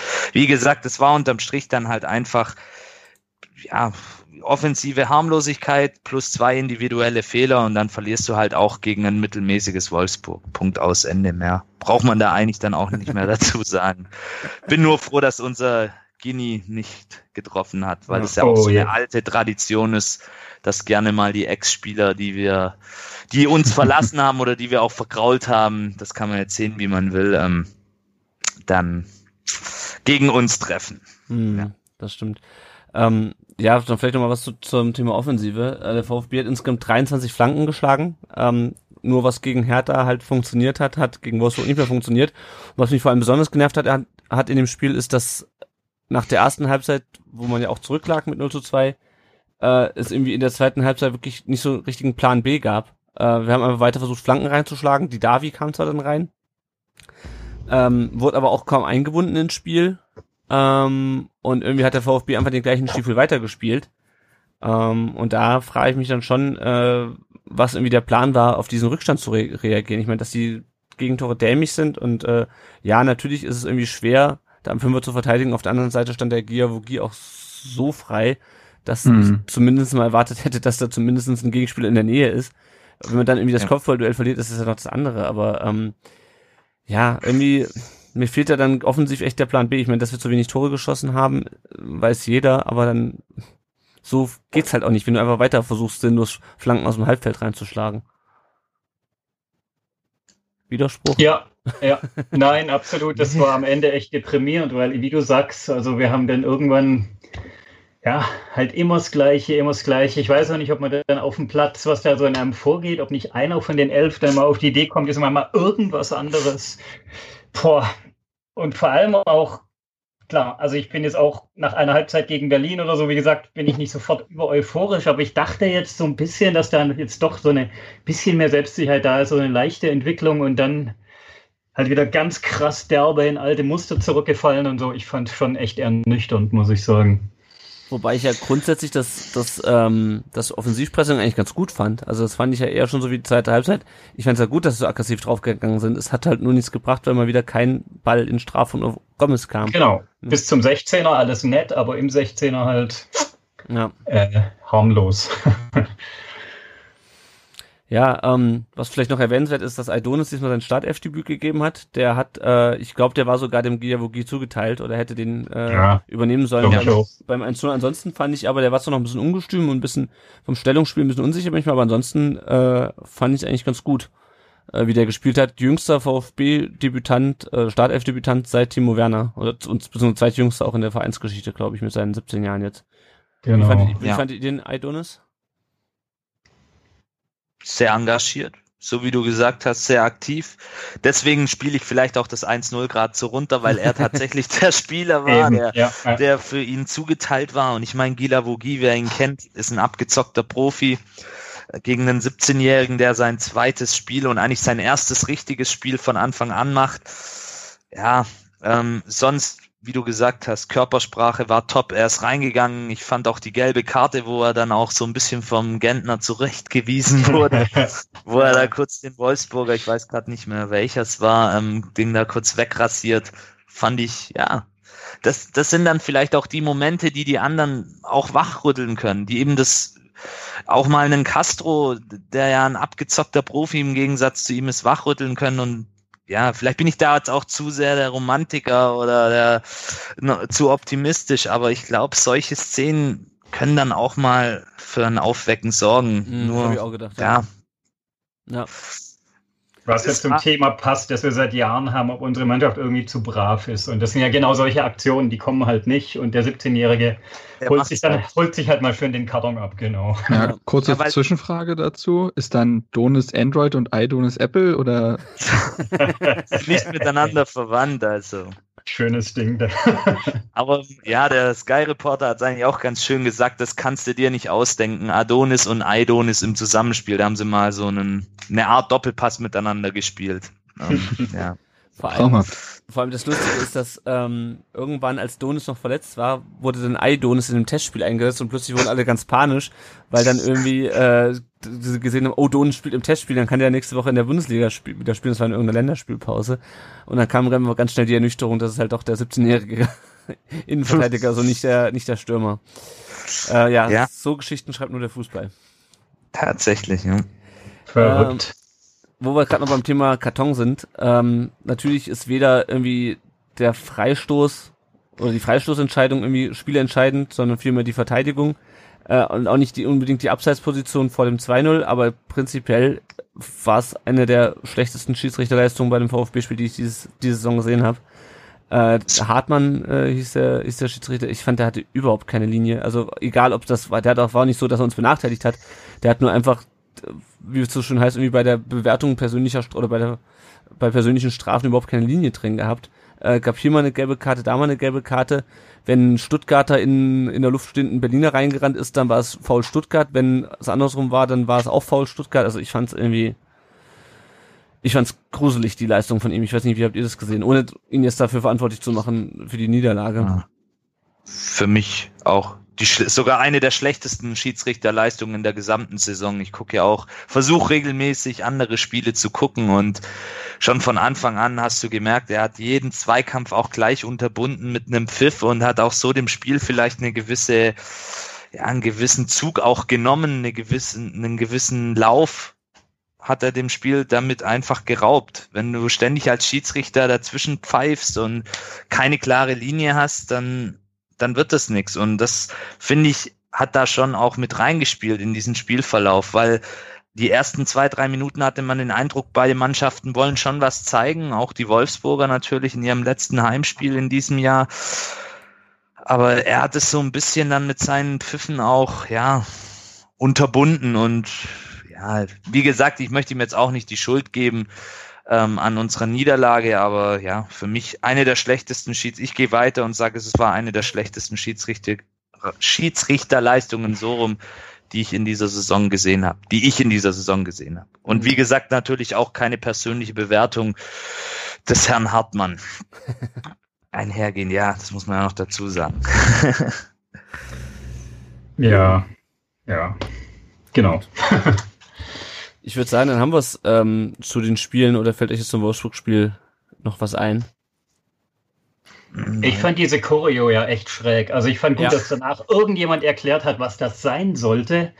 Aber, boah, ich meine ich habe ja immer Respekt, wenn die Jungs sich generell da in den Kurven so viel Mühe machen, so, aber das war irgendwie, weiß nicht. Wie Ja. ging euch das?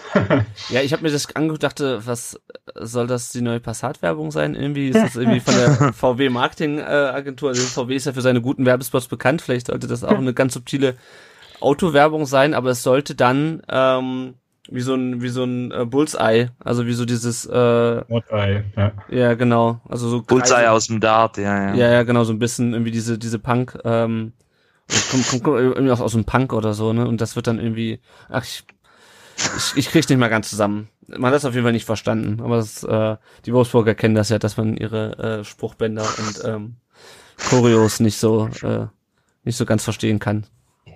Da gab's doch dieses schöne Spruchband, wir werden auf ewig hinter uns stehen. Wo sie die, Schönes Ding. wo die, Braunschweig oder so. Ja, ja, genau. So, ja. wo die einen, die die erste Hälfte gemalt haben, nicht wussten, was die auf der anderen Hälfte gemalt haben, so ungefähr. Das Wolfsburg macht halt. mich, das macht mich sehr ja. glücklich gerade. Ja. schön. Gut, ähm, dann sind wir mit den Spielen soweit durch. Ähm, kurzer Blick auf die aktuelle Situation. Äh, jetzt spielen wir noch am 17. Spieltag gegen Schalke. Kleines Krisentreffen zum äh, Ausklang der Hinrunde. VfB spielt jetzt, äh, steht jetzt auf Platz 16, nachdem die Fortuna ganz überraschend gegen den BVB gewonnen hat. Äh, vor Hannover und Nürnberg. Wir haben insgesamt elf Tore jetzt bisher in dieser Saison geschossen. Das ist erschreckend wenig. Und ich habe mal geguckt, wie viel wir seit dem Wiederaufstieg geschossen haben. Wir waren ja nur auch letztes Jahr schon keine äh, Mannschaft, die den Gegner in Grund und Boden geballert hat. Wir haben jetzt in 50 Spielen, 34 letzte Saison, 16 diese Saison, 47 Tore geschossen. Das ist heftig, finde ich, über zwei Saisons. Ähm, Das tut weh, ja. da- Das vergleiche ich jetzt mal mit Hertha. Das interessiert mich jetzt. Redet mal weiter. ja, Nein, nein, nein, tu Ja, nicht. mal stecken. Hör doch auf. das ist, äh, das ist weniger als eins pro Spiel und dann, ich meine, da muss man halt so Spiele wie, äh, wenn man dann noch so Spiele wie zweimal gegen Freiburg drei Tore und einmal gegen äh, Bayern vier Tore rausrechnet, äh, dann wird's halt schon echt böse. ähm, ja, und dann ist, was ich mich so ein bisschen frage, ist, ob's, ähm, also da jetzt kommt die Winterpause, es wurde ja schon angekündigt, dass der VfB neue Spieler verpflichten wird. Dietrich hat jetzt gesagt, es stehen äh, bis zu 10 Millionen dazu für zur Verfügung. Und ja, der Kader ist ähm, kleiner als die Kader anderer Vereine und ja, wir haben Spieler im Leistungstief und ja, wir haben viele Verletzte, aber ich frage mich, ist auch gerade nach dem Spiel gegen Wolfsburg, ob neue Spieler unbedingt die Lösung sind oder ob wir auch, äh, auch eine neue Spielidee brauchen. Weil, es ist mal irgendwie, die Spieler wären meiner Meinung nach grundsätzlich schon da gewesen ist gegen Wolfsburg, um irgendwie schneller zu spielen und hinter die Abwehr zu kommen, aber mit Halbfeldflanken wird das halt nichts. Also ich Könnte es daran liegen, dass Weinziel auch einfach nicht viel Zeit hatte bis jetzt? Also, Mhm. also ich, dass er jetzt vielleicht auch bei Augsburg oder so nicht den großen virtuosen Fußball gespielt hat, das weiß man ja, aber er hat übernommen und musste wahrscheinlich erstmal wirklich ganz grundsätzliche Dinge übernehmen, wie Abwehrarbeit und so ein bisschen Fitness vielleicht reinbringen. Ich weiß nicht, ob das jetzt die Zeit war, um die große Spielidee zu etablieren oder ob das nicht eher für den Winter geplant ist. Also kann ich Mhm. nicht genau beurteilen von außen, aber ich stelle mir das relativ schwierig vor im laufenden Betrieb, wenn du eigentlich wirklich die Punkte irgendwie dir holen musst, äh, dann auch noch eine Spielkultur zu entwickeln. Ja, ja. Nee, ich möchte Also ich, ja, ja, Entschuldigung. Nee, äh, mach, mach du ruhig. Nein, also ich, ich denke auch, also da jetzt einen Trainer schon so in die Pflicht zu nehmen, ich denke auch, ja, er hatte wenig Zeit. Als er kam, war zwar Länderspielpause, aber da waren viele Spieler weg. Er hat sehr viele Verletzte. Also ich finde schon, und dann ist es schon so, also für schnelles Spiel, was ja nach vorne, wofür der Weinziel ja auch ein bisschen steht, was ich so, wie ich mich an, von, an, von früher an ihn erinnere, da fehlen ihm halt schon, gut, man kann sich fragen, warum gegen Wolfsburg ein Tommy wieder auf der Bank gelassen hat am Anfang. Das war das Einzigste, was ich nicht verstanden habe. Und dafür den Akolo, der der Einzigste war, finde ich, der nicht handlungsschnell war an dem Tag. Aber sonst insgesamt haben wir einfach einen relativ lahmen Kader. Ich meine, das haben wir jetzt ja auch schon öfters, oder ihr habt es schon öfters zu Recht erörtert. Deshalb glaube ich schon, dass die Spielidee natürlich auch mit den Spielern einhergeht, die einem zur Verfügung stehen. Mhm. Nee, ich wollte das Weinzel auch nicht in, äh, in Frage stellen, aber es hat mich halt schon irgendwie so ein bisschen geärgert, dass so, also in Wolfsburg, gegen Wolfsburg ist mir krass aufgefallen und ich dachte halt, okay, gegen Hertha jetzt, ne, jetzt haben wir ein Spiel gedreht und jetzt ist irgendwie mal, ähm, es läuft schon mal ein bisschen anders und dann ähm, kriegst du halt gegen Wolfsburg 90 Minuten den gleichen Stiefel irgendwie runter. Ja, Ähm, klar. Ja. Also, und ich habe so ein bisschen Angst davor, dass wir jetzt einfach nur äh, drei Spieler oder zwei Spieler für, für 10 Millionen holen und denken, so, jetzt sind wir für den Klassenhalt gerüstet. Ähm, ja, also weil das ist halt dann so ein bisschen, ähm, also mit dem jetzigen Kader oder so wie wir gegen Wolfsburg gespielt haben, kann es nicht weitergehen. Ich denke, da sind wir uns einig. Ähm, nur dann müssen halt jetzt äh, die Transfers in der Winterpause müssen halt jetzt auch echt sitzen.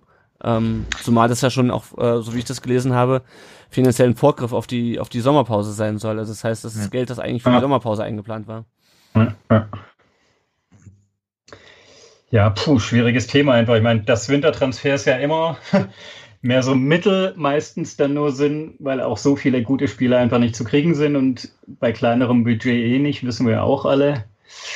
Und ich muss auch immer noch sagen, ich bin da so, mein Gott, im Sommer, also ich war im Sommer eigentlich, also bevor die Saison losging, zufrieden mit dem Kader. Ich habe gesagt, boah, es sieht gut aus, das kann was werden und das ging ja vielen von uns so. Ja. Deshalb, ich frage mich immer noch viel mehr, ob da nicht, ja, irgend, also klar, bei uns stimmt ganz viel nicht, aber das liegt doch, glaube ich, nicht am Können der Spieler, die wir haben.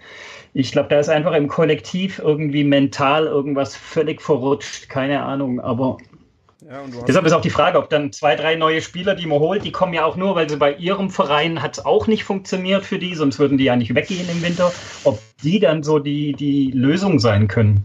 Mhm. Ja, das ist, das ist, ist genau das Problem, finde ich irgendwie, weil du kriegst jetzt auch keinen Spieler, der jetzt äh, bei seinem Verein auf dem aufsteigenden Ast ist und sagt, ach komm, nee, äh, in Läuft gerade gut, Äh. gehe ich mal. läuft, läuft, grad- läuft gerade gut, ich, Geht äh, zum geh- VfB. ich gehe mal nach Stuttgart, ja, also, äh, ne, der, Ja. äh, ich glaube, Also mit dem Hermann kriegt ihr wenigstens Tempo. Ja. das stimmt. So, grundsätzlich jetzt mal. wenn er Wenn, weil das ist ja, glaube ich, also was ich hier so raushöre, ist das ja immer auf jeden Fall ein Attribut, was euch noch fehlt. Oder zumindest fehlt, wenn jetzt ein Donis nicht auf dem Feld steht. Ja, und äh, Er ist halt auch ein Spieler, der gleich weiterhelfen kann. genau, er funktioniert er- sofort. Das große er Problem bei ihm wäre halt, genau, das wäre genau das. Er kommt, spielt drei Spiele gut, man freut sich über ihn und dann schreibt der Geschichte, äh, schreibt der Fußball seine normale Geschichte und der reißt sich das Kreuzband. Mhm. Wobei ich da, habe ich vor kurzem mal mit einem Gladbach-Fan geredet und er hat zu mir gesagt, es war jetzt wirklich dieser Kreuzbandriss, der ihm passiert ist und sonst war der eigentlich kaum mal verletzt in seiner Zeit Ja. jetzt bei Gladbach. Hat, also mal, mal abgesehen von kleineren muskulären Problemen. Mhm. Der es- Kreuzbandriss ja. war jetzt wohl das erste große. Aber hat jetzt keine Krankenakte wie die Davi oder Ginczek. Nein, das nicht. Also es ist kein, zum Glück kein zweiter Didavi. Ähm, und wie gesagt, ihr habt es ja schon gesagt, so ein Wintertransfer ist ja auch immer ein Zeichen dafür, dass irgendwas in der Mannschaft schief läuft. Entweder hast du viele Verletzte oder es läuft halt generell was schief. Bei uns sind es halt mal wieder beide Faktoren, aber gut. ähm, das sind wir ja auch so ein bisschen gewohnt und so wie er, so wie Lennart jetzt auch schon gesagt hat, es ist ein Vorgriff auf den Sommer und es muss si- sitzen. Und Herr Reschke hat ja auch so ein bisschen vor, der, vor Beginn der Saison gesagt, er will sich an diesem Kader messen oder er muss sich an diesem Kader messen lassen. Und das ist natürlich jetzt auch für ihn eine entsprechende Drucksituation. Und Ja. da finde ich, ist man mit Hermann schon eigentlich auf der sicheren Seite für, aus unserer Perspektive jetzt auch, weil ich finde, viele aus dem Umfeld haben da immer noch so traumwandlerische Eigenschaften und träumen, keine Ahnung, dass Neymar kommt. Also Kedira zurückholen, gesagt. Jungs. Oder Ja, Kedira, ja. sagen, Neymar vielleicht nicht, aber ja, ja, Kedira, das hört man auch immer. Es wieder. war jetzt nur so ein Beispiel, also Spieler, die halt total utopisch sind und wie ihr auch schon gesagt habt, kein Spieler, der jetzt irgendwo auf dem aufsteigenden Ast ist, wird zu uns wechseln. Das ist einfach Fakt. Das sind dann halt schon Spieler, die aufgrund Verletzungen, Leistungen bei ihren Vereinen nicht mehr gesetzt sind. Und so ist es Oder- ja beim Hermann momentan auch. Ja. Beim Hermann, ich habe mir die Verletzungshistorie jetzt mal angeguckt. Ähm, also den Kreuzbandriss hatte er ja 15, 16. Ähm, man muss sagen, danach hat er sich immer wieder was gerissen. Er hatte einen Muskelfaserriss im Adduktorenbereich, einen Syndesmosesba- einen Syndesmosebandriss, einen Muskelfaserriss und einen Außenbandriss. Das ist alles nicht aus dieser Saison, aber damit fällt er immer, also damit ist er mal drei, neun, drei und drei Spieler ausgefallen. Mhm. Und ihr habt ihn halt nur für die Rückrunde erstmal. Naja. Ja. Ne? Das ist da jetzt halt da die tun Frage. drei Spiele, da tun drei Spiele beispielsweise, tun da weh. Aber Ja. gut, weiß man halt vorher nie so genau, aber ist halt bloß die Frage, ob, ob man dann nicht, Mhm. ja, äh, ob dann Leihgeschäft vielleicht nicht eher Sinn macht, aber gut, vielleicht gibt's die Mö Möglichkeit gar nicht. Das, Das ist jetzt eben die. Frage, was macht der VfB? Leitet er ihn aus, kauft er ihn?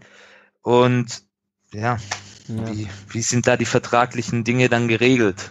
Ja. Weil Hacking hat ja auch durchsickern lassen, dass er eigentlich keinen Spieler verkaufen will. Ob das jetzt nur Taktik ist oder was anderes dahinter steckt, man weiß es nicht. Dazu bin ich zu wenig im Gladbacher Umfeld drin, aber ja. Lassen wir uns mal überraschen, was Ja. der Winter noch so bringt. Vielleicht wird es auch jemand ganz anderes. Also ich war neulich auf einer Veranstaltung, da war der Herr Dietrich und der hat dann mal so jovial rausgehauen, im Winter holen wir, kaufen wir zwei neue Spieler und einen leihen wir aus. Ähm, erst danach zwar, das war bei der Ludwigsburger Zeitung so eine Veranstaltung, danach, nach einer Minute ist ihm, glaube ich, aufgefallen, was er da gemacht hat und ist zu dem Sportredakteur gerannt und hat ihm aufgeregt ins Ohr genuschelt. Aber also wenn das stimmt, was er da gesagt hat, wäre ja auch möglich, dass man so jemand wie einen Hermann ausleiht und dann eben die 10 Mio für zwei andere irgendwie Talente oder eben aufstrebende Spieler aus irgendwelchen anderen Ligen oder so raushaut. Wer weiß. Ja, mal schauen. Ähm, wie gesagt, das mit Hermann ist am kon konkretesten. Da gibt es noch einen Spieler aus, aus der Türkei, Gary Rodriguez heißt der, glaube ich. Ähm, aber das ist alles, ich beteilige Klingt mich eher wie ein Pornodarsteller, aber Ja. das nur am Rande. Ja, ja, ja. Ich, Trezeguet. bin mal. Trezeguet, aber nicht der Trezeguet, der ist mittlerweile zu alt. Ähm, Ach, schade. Ähm, und angeblich ist Neapel jetzt an, an Pavard dran. Äh, laut dem Radio Kiss Kiss Napoli. Was Das aber- klingt seriös, na Was, Mensch. aber die sind aber, also stimmt, äh, ich glaube, der Vertikalpass hat das recherchiert. Das ist wohl das offizielle Radio von, Radio, ja. von SSC Napoli. Schauen wir mal. Ähm, ja, also wie gesagt, es geht's gegen Schalke. Bei denen brennt es nach der Niederlage gegen Leverkusen jetzt am Mittwoch auch ordentlich der Baum. Äh, da bin ich mal gespannt, äh, was da so auch in der Winterpause an trainiert Train Trainerwechseln aber- passiert. ja. Bitte? Ist egal. Ist egal. Ich habe gesagt, der trainiert Augsburg. Ja, ja, ja, ja, ja. Das hatte ich schon mit der Christelle neulich, als ich bei denen zu Gast war im Podcast mit äh, brennender Baum und so weiter. Ja, da kommst du auf keinen grünen Zweig, ne? Nee. Also das schlägst du Wurzeln. Ja, vor allem mit dem mit der mit der Zwirbelnuss dann noch. Gut, Zwirbelnuss. Ähm, zurück zum VfB. Wir haben noch zwei Hörerfragen bekommen. Zum einen fragt der Sebastian bei uns im Blog: ähm, Hallo Leute, nach dem gestrigen Spiel, also Wolfsburg, habe ich lange mit mir gerungen, aber jetzt muss ich das so, doch wieder was ablassen. Kann es sein, dass alle anderen Clubs in der Bundesliga aus Fehlern lernen können? Dortmund, Gladbach, aktuell Wolfsburg. Abgesehen vom HSV natürlich. Wobei auch da die Richtung zu stimmen scheint. Nur beim VfB ist man dazu nicht in der Lage. Mehr habe ich gerade nicht, bin zu frustriert. Frohe Weihnachten und einen guten Rutsch. Das äh, geben wir an der, in, der, in dem Fall gleich zurück. Wünschen Ähm, wir dir auch, jawohl. ja, es ist, glaube ich, ein Thema, das würde jetzt den, die sowieso schon lange Podcast-Folge sprengen. Ähm, momentan habe ich das Gefühl, der VfB hat noch nicht so richtig aus seinen Fehlern gelernt. Marc, wie ist denn deine Außensicht? Kann gerne so weitergehen, ich will unterhalten werden. Nein, Spaß. Äh, nee, ne? Also, ich weiß nicht. Also, wenn ich auch. Also, ich finde halt die Außendarstellung so katastrophal oft. Also, auch vom einem Reschke. Das kann der einfach nicht. Also, ich habe das Gefühl, der hat zu lange im Hintergrund gearbeitet, als dass er jetzt alle zwei Tage irgendwie vor einem Mikro stehen sollte. Ähm, Dietrich finde ich auch unsouverän und selbst wenn etwas Gutes passieren würde, würden es die beiden wahrscheinlich sogar noch schaffen, so viel irgendwie nach draußen zu quatschen, dass das wieder negativ interpretiert wird. Hm. Also, nee, von außen macht, macht das nicht den Anschein, als würde man aus seinen Fehlern lernen. Weinziel war eine gute Trainerentscheidung, glaube ich, weil, also auch gemessen an dem, was auf dem Markt war. Aber wenn ich mir damals überlegt habe, ich habe, also ich schreibe für Fußball.news, das ist so ein Newsportal, und da habe ich auch mal über Stuttgart was geschrieben. Da war, gab es nämlich ein Interview von Reschke, der, glaube ich, drei Tage, nachdem Weinziel installiert wurde, gesagt hat, ja, aber in drei Jahren wollen wir schon europäisch spielen. Ich denke, ihr habt vor einer halben Stunde euren Trainer gewechselt. Wo kommt das her? Und äh, das, das finde ich halt schwierig. Ja. Die Stuttgarter Luft, ja. Keine Ahnung. Das ist ja euer, Das ist ja euer Feinstaub. ganzes schwieriges Umfeld hier. Ihr fordert doch immer. Echt? Fordern wir? Ah, durchgängig, kriegt man mal mit. Echt? Okay. ja. Ja, ja, ja, Vollgas, Alter. Ja, ich, ich, ich, ich fordere mal einfach unaufgeregt ins Stadion zu gehen und einfach mal ganz entspannt Fußball zu gucken, ja. Das wäre mal schön. Ohne Nebengeräusche, ohne Skandale, ohne irgendwelche Verstrickungen in irgendwelche Sachen. Ja, das würde ich mir mal wünschen. Ja, aber also, und der länger wie drei Jahre bei uns ist. ja, Das würde ich auch mal. da kommen wir gleich schon noch zur zweiten Frage. Also ich habe schon auch so ein bisschen das Gefühl, dass der VfB Gefahr läuft, so ein bisschen in Richtung HSV. Ähm, äh, eigentlich haben wir den HSV vorgemacht, weil der HSV erst nach uns abgestiegen ist. Ähm, ja, ist glaube ich so in der Kürze schwer zu beantworten. Ähm, es gibt sicher andere Clubs, die auch Fehler gemacht haben und sie weiterhin tun. Also Hannover ist gerade auch nicht so, bei denen läuft es gerade auch nicht so geil. Ähm, da könnte auch, das könnte auch sein, dass diese Saison richtig viel kaputt geht. Ähm, nicht nur sportlich, sondern auch abseits des Platzes. Ja. Ich würde sagen, wir gehen mal zur zweiten Frage von Tobinho 1893 weiter, die ist einfacher zu beantworten. Er würde gern wissen, was wir uns für den VfB im neuen Jahr wünschen, welche Dinge unbedingt angegangen werden müssen. Klassenerhalt. Wäre so ein wäre so mein Vorschlag. Ähm, was für Veränderungen wünscht ihr euch im Verein? Außer möchte ich gerne, falls das möglich ist, die, die ganze VfB Twitter Family, also auch den Marc, äh, herzlich grüßen. und Ihnen alles Gute fürs neue Jahr wünschen. Und bei euch möchte ich mich für die vielen schön. tollen Podcasts bedanken. Macht bitte genauso weiter. Äh, das machen wir gerne, Tobinho. Danke für das Lob. Ähm, ja, was wünsche ich mir vom VfB im nächsten Jahr? Äh, den Klassenerhalt, äh, dass äh, Markus Weinziel äh, auch in der also wir haben, wir haben jetzt bisher jedes Kalenderjahr mindestens einmal den Trainer gewechselt. Ich wünsche mir, dass Markus Weinziel auch 2020 noch VfB-Trainer ist und wir auch entsprechend gut spielen. Ähm, ja, Veränderungen im Verein, puh, da könnte man eine eigene Podcast-Folge zu aufnehmen. Ne. Weniger dummes Gelaber, mehr, äh, mehr Erfolg. Mehr Taten. Was Sehr schön gesagt. Was, was wünscht ihr euch, Yannick? Felix? Kontinuität dass wir mal eine schöne Serie in der Rückrunde starten. Wir sind ja traditionell, habe ich diese Woche auch schon gelesen, die Rückrundenmannschaft. Haha. Mhm. Ähm, ja, letzte Saison hat es funktioniert. Dann natürlich auch, dass Markus Weinziel Trainer bleibt. Ruhe im Verein. Dass es keine komischen Interviews mehr gibt.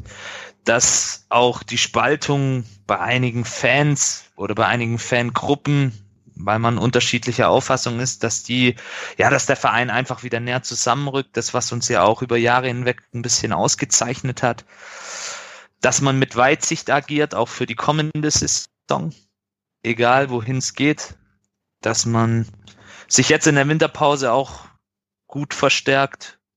Ja, das wären so meine Wünsche für den VfB. Aber kurzfristig gesehen natürlich der Klassenerhalt und dann eben mit Weitsicht handeln. Das wäre. Schön gesagt, dem kann ich mich nur anschließen. Also vor allem auch hier Trainer, drei Jahre hat gerade irgendjemand gesagt. Also ich finde schon mal, wenn wir es mal den Herrn Weinziel bitte mal mindestens zwei Jahre behalten und er ein bisschen seine Idee, die er sicher durchsetzt, durchbringen kann, ja, und wie ihr sagt, bisschen Ruhe im Verein. Und Janek, du hast es so schön gesagt, das war eigentlich unser Ziel mit meinen Jungs vor der Saison. Wir wollen die Saison einfach mal entspannt ins Stadion gehen. Und wenn wir dann als Zwölfter die Saison hinter uns bringen, dann wären wir alle happy gewesen. Jetzt wünschen wir uns schon wieder, dass wir nicht absteigen. Schöne Scheiße, aber genau. Deshalb bisschen Ruhe und Kontinuität. Ja. Mehr wollen wir doch gar nicht, gell? genau. Ja, fühlt sich ganz gut an, kann ich euch sagen. Ja, das, das glaube ich. Mhm. Ja, ja. Gut, dann würde ich sagen, haben wir über das Aktuelle gesprochen. Äh, an der Stelle, ähm, wenn es auch schon um Wünsche und Weihnachten geht, äh, würde ich den Marc gerade verabschieden. Den haben wir jetzt lange genug mit dem VfB mit dem VfB beschäftigt heute Abend. Ähm, Marc, vielen Dank, dass du da warst. Es äh, war sehr interessant, ein paar Einblicke, sowohl bei der Härte auch zu bekommen, als auch den Blick von außen auf uns. Sehr gerne. Von dir zu bekommen. Schöne Feiertage dir, guten Rutsch. Und ja, das wünsche ich euch auch hört und liest sich dann bestimmt äh, ja. bei Twitter und spätestens im neuen Jahr. Sowieso, folgt, folgt mir alle, ne? VfB-Account incoming und so. äh, ich wünsche euch was, gerne wieder und äh, noch viel Spaß bei der Folge. Haut rein. Ja, tschüss. Mach's gut, Marc. Ciao. Ciao, Marc. Ciao. Gut, dann machen wir weiter. Äh, nämlich mit dem Buch Mensch VfB. Äh, warum reden wir über das Buch? Weil wir hier jemanden haben, der in diesem Buch auftaucht. Felix. Äh, du kennst, du bist in dem Buch selber vertreten, du kennst auch den Autor, äh, der das Buch geschrieben hat, Michael Ohnewald. Jawohl, genau. Ist Journalist und Buchautor, hat früher auch für die Stuttgarter Zeitung geschrieben, ist jetzt freier Autor. Ähm, das ist natürlich mal was Außergewöhnliches mit dem Objekt des, der Berichterstattung in dem Buch zu sprechen, äh, statt mit dem Autor selber. Aber ähm, was war so die Idee hinter dem Buch? Also die Idee hinter dem Buch von Michael war, glaube ich, also wie du gesagt hast, der Michael ist schon ein sehr, sehr guter Reportagenschreiber, der ist auch dafür ausgezeichnet worden, hat mal einen ähm, deutschen Journalistenpreis gekriegt für die beste Reportage. Ähm, der schreibt super Geschichten und er ist VfB-Fan, er kommt hier aus der Gegend und er wollte mal, ja, er wollte zeigen, was denn so ein Verein ausmacht. Also jetzt die Buchvorstellung war es im Oktober, November irgendwie und da war, war gerade das Spiel gegen Nürnberg, wo wir richtig scheiße da standen und er hat halt dann als Beispiel immer gesagt, warum fahren trotzdem über 10.000 Menschen zu einem Auswärtsspiel von einer Mannschaft, die scheiße kickt. Und mhm. das, das schreibt so, beschreibt so ein bisschen seine Motivation. Er sagt eben, ja, so schön medial zu verkaufen. Die Seele des Vereins hat er gesucht, aber er kommt halt sehr schnell drauf, dass die Seele des Vereins sind halt ganz viele kleine Seelen. Mhm. Und da hat er sich halt 15 Geschichten, 16 Leute rausgesucht, ganz verschieden, Spieler, Ex-Spieler, jetzt Verantwortliche und eben auch Fans. Die hat er alle porträtiert. Ich finde, die meisten Porträts sind wirklich sehr, sehr gut zu lesen. Es menschelt sehr und sind ein paar wirklich lustige Anekdoten drin für VfB-Fans auf alle Fälle. Mhm. Ja, du sagst gerade, es sind verschiedene, ähm, verschiedene Seelen, äh, sozusagen, Seelen des Vereins. Also es gibt äh, die ehemalige Sekretärin, Vorstandssekretärin Loni Braun, Felix Magath, äh, Kakao, mit dem haben wir auch äh, letztes Jahr gesprochen. Ähm, es gibt äh, eine Frau, die einen Querschnitt, die querschnittsgelähmt ist und dann aber äh, im als Rollifahrerin dann im Stadion ihren Partner kennengelernt hat. Also auch wieder sozusagen so diese, ja die die kleinen Geschichten, wie der VfB halt irgendwie Menschen Menschen zusammenbringt. Genau. Ähm, Mehr als Fußball, ja. Ja, ja. genau. Wie hat denn wie, genau. hat denn, wie hat denn der Michael die Leute ausgewählt oder wie ist er wie ist er auf diese Geschichten gestoßen? Also, der hat es zum Teil gemacht mit Leuten, die er kennt, wie eben den Harry und mich. Der mhm. Harry und der Michael sind alte Freunde und ich kenne Michael halt auch schon seit ein paar Jahren von Festen und so. Dann ist es eben so, weil deine Frage sicher nachher eh kommt, also er ist be bekannt mit Wolfgang Dietrich mhm. und darüber kam auch überhaupt die Connection zum VfB. Er hat eben die Idee vorgeschlagen dem VfB er hat, das muss man dazu sagen, also das ist wirklich seine Herzensangelegenheit von Michael. Der hat das Buch komplett selber finanziert. Er hat die vom VfB aber die Unterstützung bekommen, dass die ihm jede Menge Kontakte eben zu Jetzt-Spielern und auch zu Ex-Spielern hergestellt haben. Und ja, also er wollte, glaube ich, ein buntes Potpourri, so, das war ihm schon wichtig, dass er, er wollte auch weg so jetzt von diesem aktuellen Spieltags, auch von dieser Hitzigkeit, die wir ja haben mittlerweile in dem Geschäft, mhm. wo er auch ja, die Tabellensituation eben über alles andere so, ähm, ja, alles andere keine Rolle spielt da im Hinter oder im Hintergrund tritt. Und das war es ihm wichtig. Er wollte halt, er hat wirklich coole Typen. Er hat den Jochen Seitz drin, der war, der Mann ist weit über 70 jetzt. Mhm, ich habe den kennengelernt, ein super cooler Typ, also ein sehr herziger alter Herr. Der war seit den 60er Jahren quasi Mädchen für alles beim VfB, inklusive Zeugwart und Ersatzschiedsrichter bei den Junioren und ist auch jetzt wohl noch emsig und der betreut jetzt die Schiedsrichter zum Beispiel in den Spielen, macht auch vor denen ihren Raum klar, stellt denen ihre Bananen hin und so. Und das sind so Geschichten, ja, da siehst du, wie den, von solchen Leuten halt das Herz einfach für den Verein schlägt. Und da, ich glaube, darum ging es ihm. Also es sollte immer sehr stark menscheln und es sollte ganz klar immer eigentlich nichts mit dem Tagesgeschäft zu tun haben. Mhm. Also es ist gerade bei dem Jochen Seitz Porträt, da habe ich gedacht zuerst, naja, also der Spieler Jochen Seitz, der war ja nur, ich weiß nicht, weiß nicht ob ihr euch noch an den erinnert. ja. Lang, lang ist her. Ja, der den jetzt nicht, aber als ich den aufgeschlagen habe und dann Jochen Seitz, äh, den, den Älteren, nennen wir ihn nicht mal an dieser Stelle, gesehen habe, war mir natürlich klar. Ja, das fand ich auch eine sehr schöne, eine sehr schöne Episode mit Jochen Seitz. Was ich auch sehr interessant fand, ist ähm, Oskar Beck, ist ja auch Journalist, äh, schreibt gelegentlich für die äh, Stuttgarter Zeitung, Stuttgarter Nachrichten, glaube ich, auch für verschiedene Zeitungen, hat meiner Meinung nach manchmal ein paar seltsame Ansichten. Äh, hat aber eine, ja, der hat, er hat mal gesagt, also nach, nach der Entlassung Rangnick sei beim VfB alles, von Rangnick 2001 sei beim VfB alles den Bach runtergegangen. Das stimme ich nicht ganz mit überein. Aber, ähm, was ich interessant finde, er sagte, dass er damals, ähm, und das bestätigt wieder vielleicht so ein bisschen meine Meinung von ihm, aber dass, ähm, Meier Vorfeld ihn wohl damals nach der Entlassung von Löw gefragt hat, so halb im Spaß, äh, wen er sich denn als, wen er denn jetzt, äh, verpflichten würde, wenn er jetzt an seiner Stelle wäre. Und da hat Oskar Beck gesagt, äh, ja, der Winnie Schäfer, ne? Genau.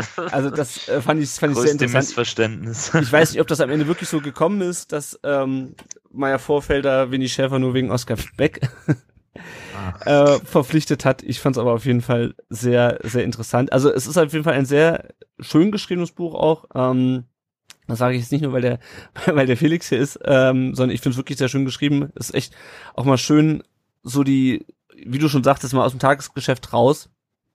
Einfach mal die, äh, ja, so die Menschen rund um den VfB, hinter dem VfB, im VfB so ein bisschen darzustellen.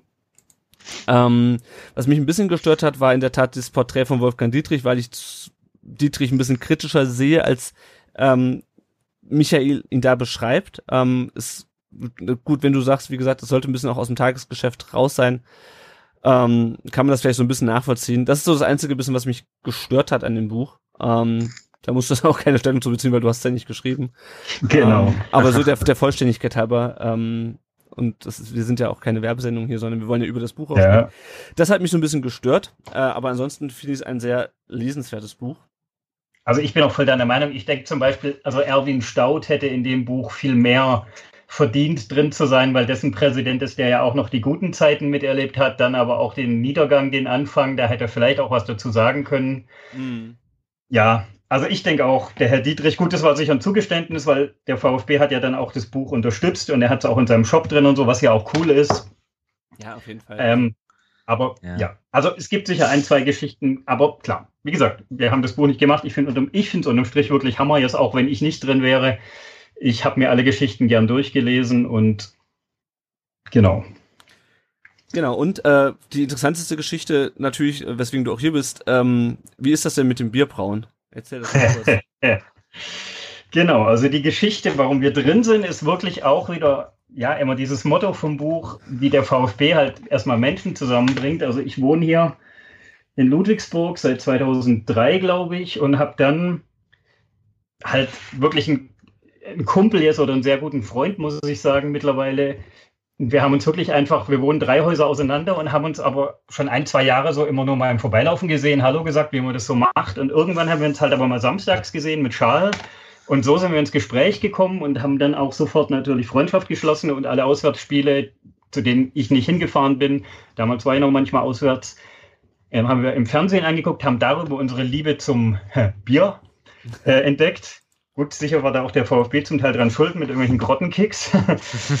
und nein, also es war auch so die Zeit, wo diese Craft-Bier-Nummer so gerade losgeschwappt ist und so. Da haben wir schon eigentlich dann jedes Mal einer von uns wieder irgendwelche neuen Sorten ausgegraben und mitgebracht.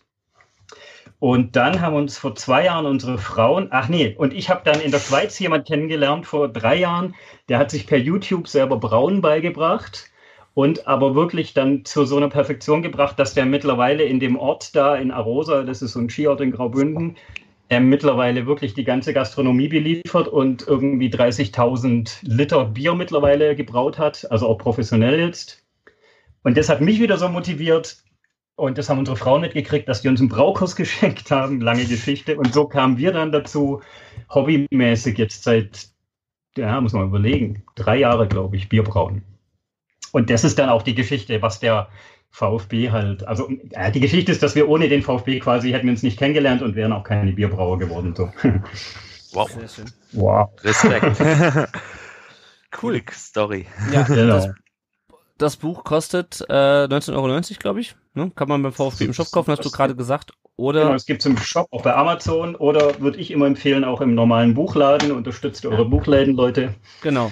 Wenn ihr das morgen genau. bestellt, ist es am Samstag da oder am Montag sogar Richtig. noch. Also wer noch ein schönes Weihnachtsgeschenk braucht, dem sei dieses Buch ans Herz ja. gelegt. Ähm, Absolut, wir, ja. Wo wir Und im Buchhandel sofort verfügbar.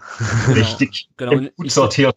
Und in, Stutt in Stuttgart gibt's das wahrscheinlich teilweise sogar, äh, haben die sogar wahrscheinlich im Bestand teilweise. Wer also ich denke schon, der Witwer hat es auf alle Fälle, da war schon eine Lesung, also der macht jetzt auch gerade so eine Lesetour noch, der Micha, wer ja. da Wobei ich weiß nicht, ob er jetzt noch viele Termine hat. Da sind auch immer wieder Spieler dabei. Algöber war schon dabei und ähm, verschiedene. Da, wo ich war, war eben Wolfgang Dietrich. Naja. Und, ähm, und genau, aber ich, ja, also auch wie gesagt nochmal, auch wenn ich nicht drin wäre, das Buch ist schon sehr, sehr schön und kann einen auch jetzt über die harten aktuellen Zeiten ein bisschen ähm, jetzt über die Winterpause vielleicht mal ablenken mit ein paar netten Geschichten warum wir da alle trotzdem noch so gern hingehen. Ja. Gut, alles klar. Dann sprechen wir noch ein paar weitere Themen rund um den Brust Brustring an. Kurzer Blick auf die Nachwuchsmannschaften. Äh, der VfB hat am letzten Spieltag vor der Winterpause 3 zu 1 verloren. Bei Saarbrücken, die sind immerhin Aufstiegskandidat, äh, sind jetzt drittletzter mit 18 Punkten aus 20 Spielen. Niklas Sommer wird jetzt im Winter nach Groß Asbach wechseln. Es sieht momentan alles nicht so super geil aus rund um den VfB 2 bzw. die U21. Äh, ich bin mal gespannt, wie das jetzt in der Rückrunde weitergeht oder ob man dann die Mannschaft eventuell dann am Ende doch auflöst, wenn sie in die Oberliga absteigen, weil danach sieht es momentan äh, aus, es sei denn von den 10 Millionen werden noch ein paar äh, in Nachwuchsspieler für die zweite Mannschaft invest, äh, investiert. Ähm, die A-Jugend äh, ist Tabellenführer, da sieht es wesentlich erfreulicher aus. Die haben bei den Kickers 4-0 gewonnen. Vor der Winterpause haben jetzt vier Punkte Vorsprung auf die zweiten. Neun Pflichtspiele in Folge gewonnen. Das letzte jetzt am vergangenen Wochenende im Juniorenpokal in Wuppertal. Äh, da stehen sie jetzt im Halbfinale. Am 16. Januar wird ausgelöst und ausgelost und die möglichen Gegner sind Freiburg, Dortmund oder Leipzig. Ähm, das ist ein Wettbewerb, wo die A-Jugend vom VfB lange nicht entscheidend mitgespielt hat. Im Pokal wäre schön, äh, wenn es vielleicht diesmal mal wieder einen Nachwuchstitel gäbe. Und die B-Jugend hat auch 4-0 gewonnen vor Ende der Hinrunde in, in Ulm. Es ist Tabellenvierter, hat aber auch schon 13 Punkte Rückstand auf den Tabellenführer Bayern. Und da ist es überall Winterpause. Noch ein paar weitere Themen, die wir vielleicht ganz kurz anschneiden können, denn wir sind ja schon sehr lange unterwegs und irgendwer muss das ja auch noch hören vor dem Spiel am, am Samstag. Ähm, der VfB hat die VfB-Akademie äh, gegründet. Ähm, da will man ähm, abseits des Fußballs auch so ein bisschen ähm, ja, Bildungs, man will so ein bisschen Bildungsträger sein, wenn ich das richtig verstanden habe. Man will schulische und berufliche Ausbildung so ein bisschen ähm, verbinden, auch mit dem, mit dem Sport. Thomas Sitzelsberger ist da als Direktor des Nachwuchsleistungszentrums ganz vorne dran. Hört sich nach einer relativ interessanten äh, Geschichte an. Ähm, geht, glaube ich, auch darum, dann Sportlern oder jungen Fußballern noch eine Möglichkeit zu bieten, ähm, was neben dem Fußball zu machen, falls es doch äh, nicht klappt mit dem Profifußball äh, aber es soll auch für andere ähm, Sportler angeboten werden. Also insgesamt, wir meckern immer viel über den VfB, äh, aber das hört sich für mich eigentlich nach einer relativ äh, sinnvollen Geschichte an. Äh, sollen wohl auch Stipendien vergeben werden. Äh, und äh, Dietrich hat gesagt, wir wollen die Aus- und Fortbildung in der Region durch die VfB-Akademie auf ein neues Level heben. Ähm, also ich finde es prinzipiell eine gute Sache, hat auch ein bisschen was mit gesellschaftlicher Verantwortung von so einem Fußballverein zu tun. Äh, jetzt kann man natürlich immer sagen, äh, äh, konzentriert euch mal aufs Kernkonzept. Ähm, ja, aber ich finde es eine gute Sache. Äh, ich weiß nicht, ob ihr das, ob ihr euch da schon, ob ihr das irgendwie schon mitbekommen habt oder euch damit näher beschäftigt habt. Ähm, ich fand es auf jeden Fall ganz interessant. Absolut, finde ich auch, ja. Ja, so wie du sagst, gesellschaftliche Verantwortung, denke ich auch in der heutigen Zeit ein ganz großes Thema. Und der Fußball hat auch so eine Strahlkraft und auch wenn wir gerade nicht zu den Besten zählen, der Verein hat eine riesengroße Strahlkraft hier in der Region und ja, mit so einer Idee wird man auch dieser Verantwortung gerecht, mhm. letzten Endes. Und es ist unterm Strich eine gute Sache, zumal es ja auch Leuten offen steht, die jetzt nicht unbedingt Jugendspieler sind beim VfB, sondern Azubis, Studenten aus der Region, die sich weiterbilden möchten. Ja. Stehen die Türen da offen. Also ja. von daher, gutes Konzept. Ja, finde ich auch. Dann wurde ja bei diesem VfB-Foyer ähm, gesagt, dieser komischen Veranstaltung da Anfang, Anfang äh, Dezember, dass man noch jemanden sucht, der unterhalb von Michael Resch gearbeitet, technischen Direktor, äh, den sucht man angeblich schon länger, kam dann noch in dem Artikel in den Stuttgarter Nachrichten raus. Äh, da bin ich mal gespannt, äh, wann da jemand kommt. Ich bin auch mal gespannt, ob äh, Rainer Wittmeier jetzt im Winter kommt oder nicht. Mhm. Ja. Weiteres Thema war noch, dass äh, zum einen der Rahmenterminkalender für die nächste Saison ähm, veröffentlicht wurde. Da brauchen wir jetzt, glaube ich, nicht so wahnsinnig äh, ausführlich drauf einzugehen. Ähm, viel interessanter ist noch, dass die nächsten Spieltage terminiert wurden, äh, jetzt in dieser Saison. Äh, der VfB spielt äh, nach der unendlichen Weisheit der äh, Spielplaner äh, zufolge äh, an einem Freitagabend in Bremen, ähm, was natürlich gar, gar kein Problem ist, kommt man super hin. Ähm, ja, klar. Ja, also mal wieder ärgerlich. Es ist auch irgendwie immer Bremen, äh, was so scheiße terminiert wird.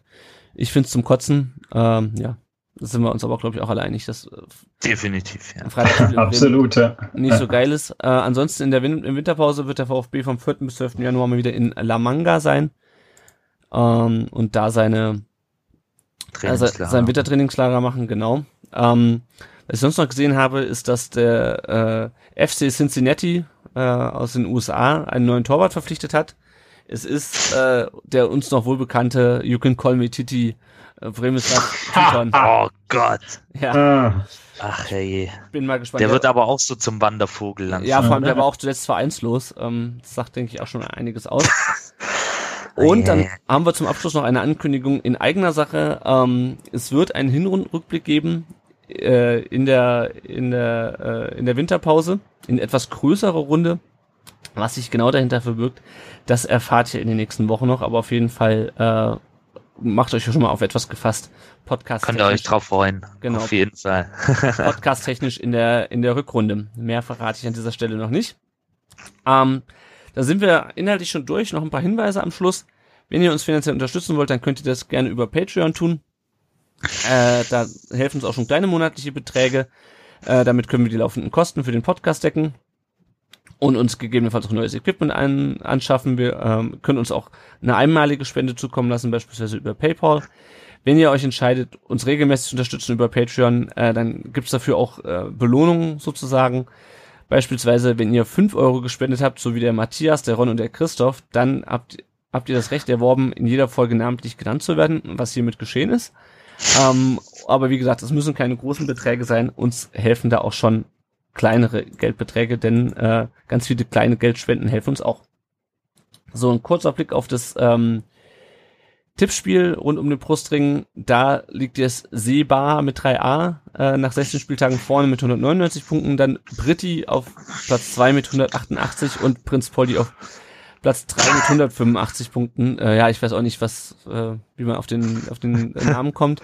Ich bin auf Platz 77 mit immerhin schon 100 Punkten. Ich glaube, ich habe das 2 zu 1 gegen Hertha richtig getippt. Ja, schauen wir mal, wer der Herbstmeister wird. Äh, wir freuen uns auch immer darüber, wenn ihr uns rezensiert bei äh, Apple Podcasts, äh, uns da eine Bewertung da lässt, am liebsten fünf Sterne. Wenn ihr uns äh, eine Rezension schreibt, dann lesen wir die auch gerne hier vor. Äh, und ansonsten sagt gerne den Leuten, äh, dass es uns gibt. Äh, ihr findet uns auf unserem Blog auf rund um den Brustring.de, bei Facebook, Twitter und Instagram. Äh, erklärt den Leuten auch gerne, was ein Podcast ist und wie man es abonniert. Ihr könnt uns auch Sprachnachrichten zukommen lassen, die wir dann hier in der Folge einspielen. Äh, die Nummer findet ihr bei uns auf der Website. Ich sag's ja auch nochmal, die 0157 511 08680. Äh, und wenn ihr uns da was schickt, dann spielen wir das hier ein und diskutieren drüber. Denn es ist auch immer mal schön, andere Stimmen im Podcast zu hören. So, das soll es gewesen sein. Ich weiß, bis Weihnachten ist nicht mehr lang und bis zum Schalke-Spiel noch weniger. Deswegen werden wir jetzt hier mal an dieser Stelle ähm, den Laden zumachen für dieses Jahr. Äh, die nächste Folge wird im Januar kommen. Und ähm, ja, das war soweit für dieses Kalenderjahr. Vielen Dank an alle, die uns dieses Jahr zugehört haben, die uns äh, Feedback gegeben haben, Fragen gestellt haben, konstruktive Kritik gegeben haben. Es hat uns wieder sehr viel Spaß gemacht, dieses Jahr mit euch und dank eures Inputs über den VfB zu sprechen. Ähm, Felix, dir auch nochmal herzlichen Dank, dass du dir die Zeit genommen hast, heute hier, zu Vielen Gast, Dank, ja. hier zu Gast zu sein. sehr gerne, es hat mir großen Spaß gemacht. Danke, Jungs, weitermachen, gell? Dankeschön. Immer gerne. Ja, und dann bleibt uns eigentlich nur noch, äh, euch allen frohe, Feierta frohe Feiertage zu wünschen. Einen guten Rutsch ins zweit in ein 2019, was hoffentlich für den VfB ein bisschen erfolgreicher ist als die zweite Hälfte dieses Jahres. Und ähm, ja, an dieser Stelle dann bis zum nächsten Jahr. Tschüss. Bis zum nächsten Jahr. Schöne Feiertage. Ciao.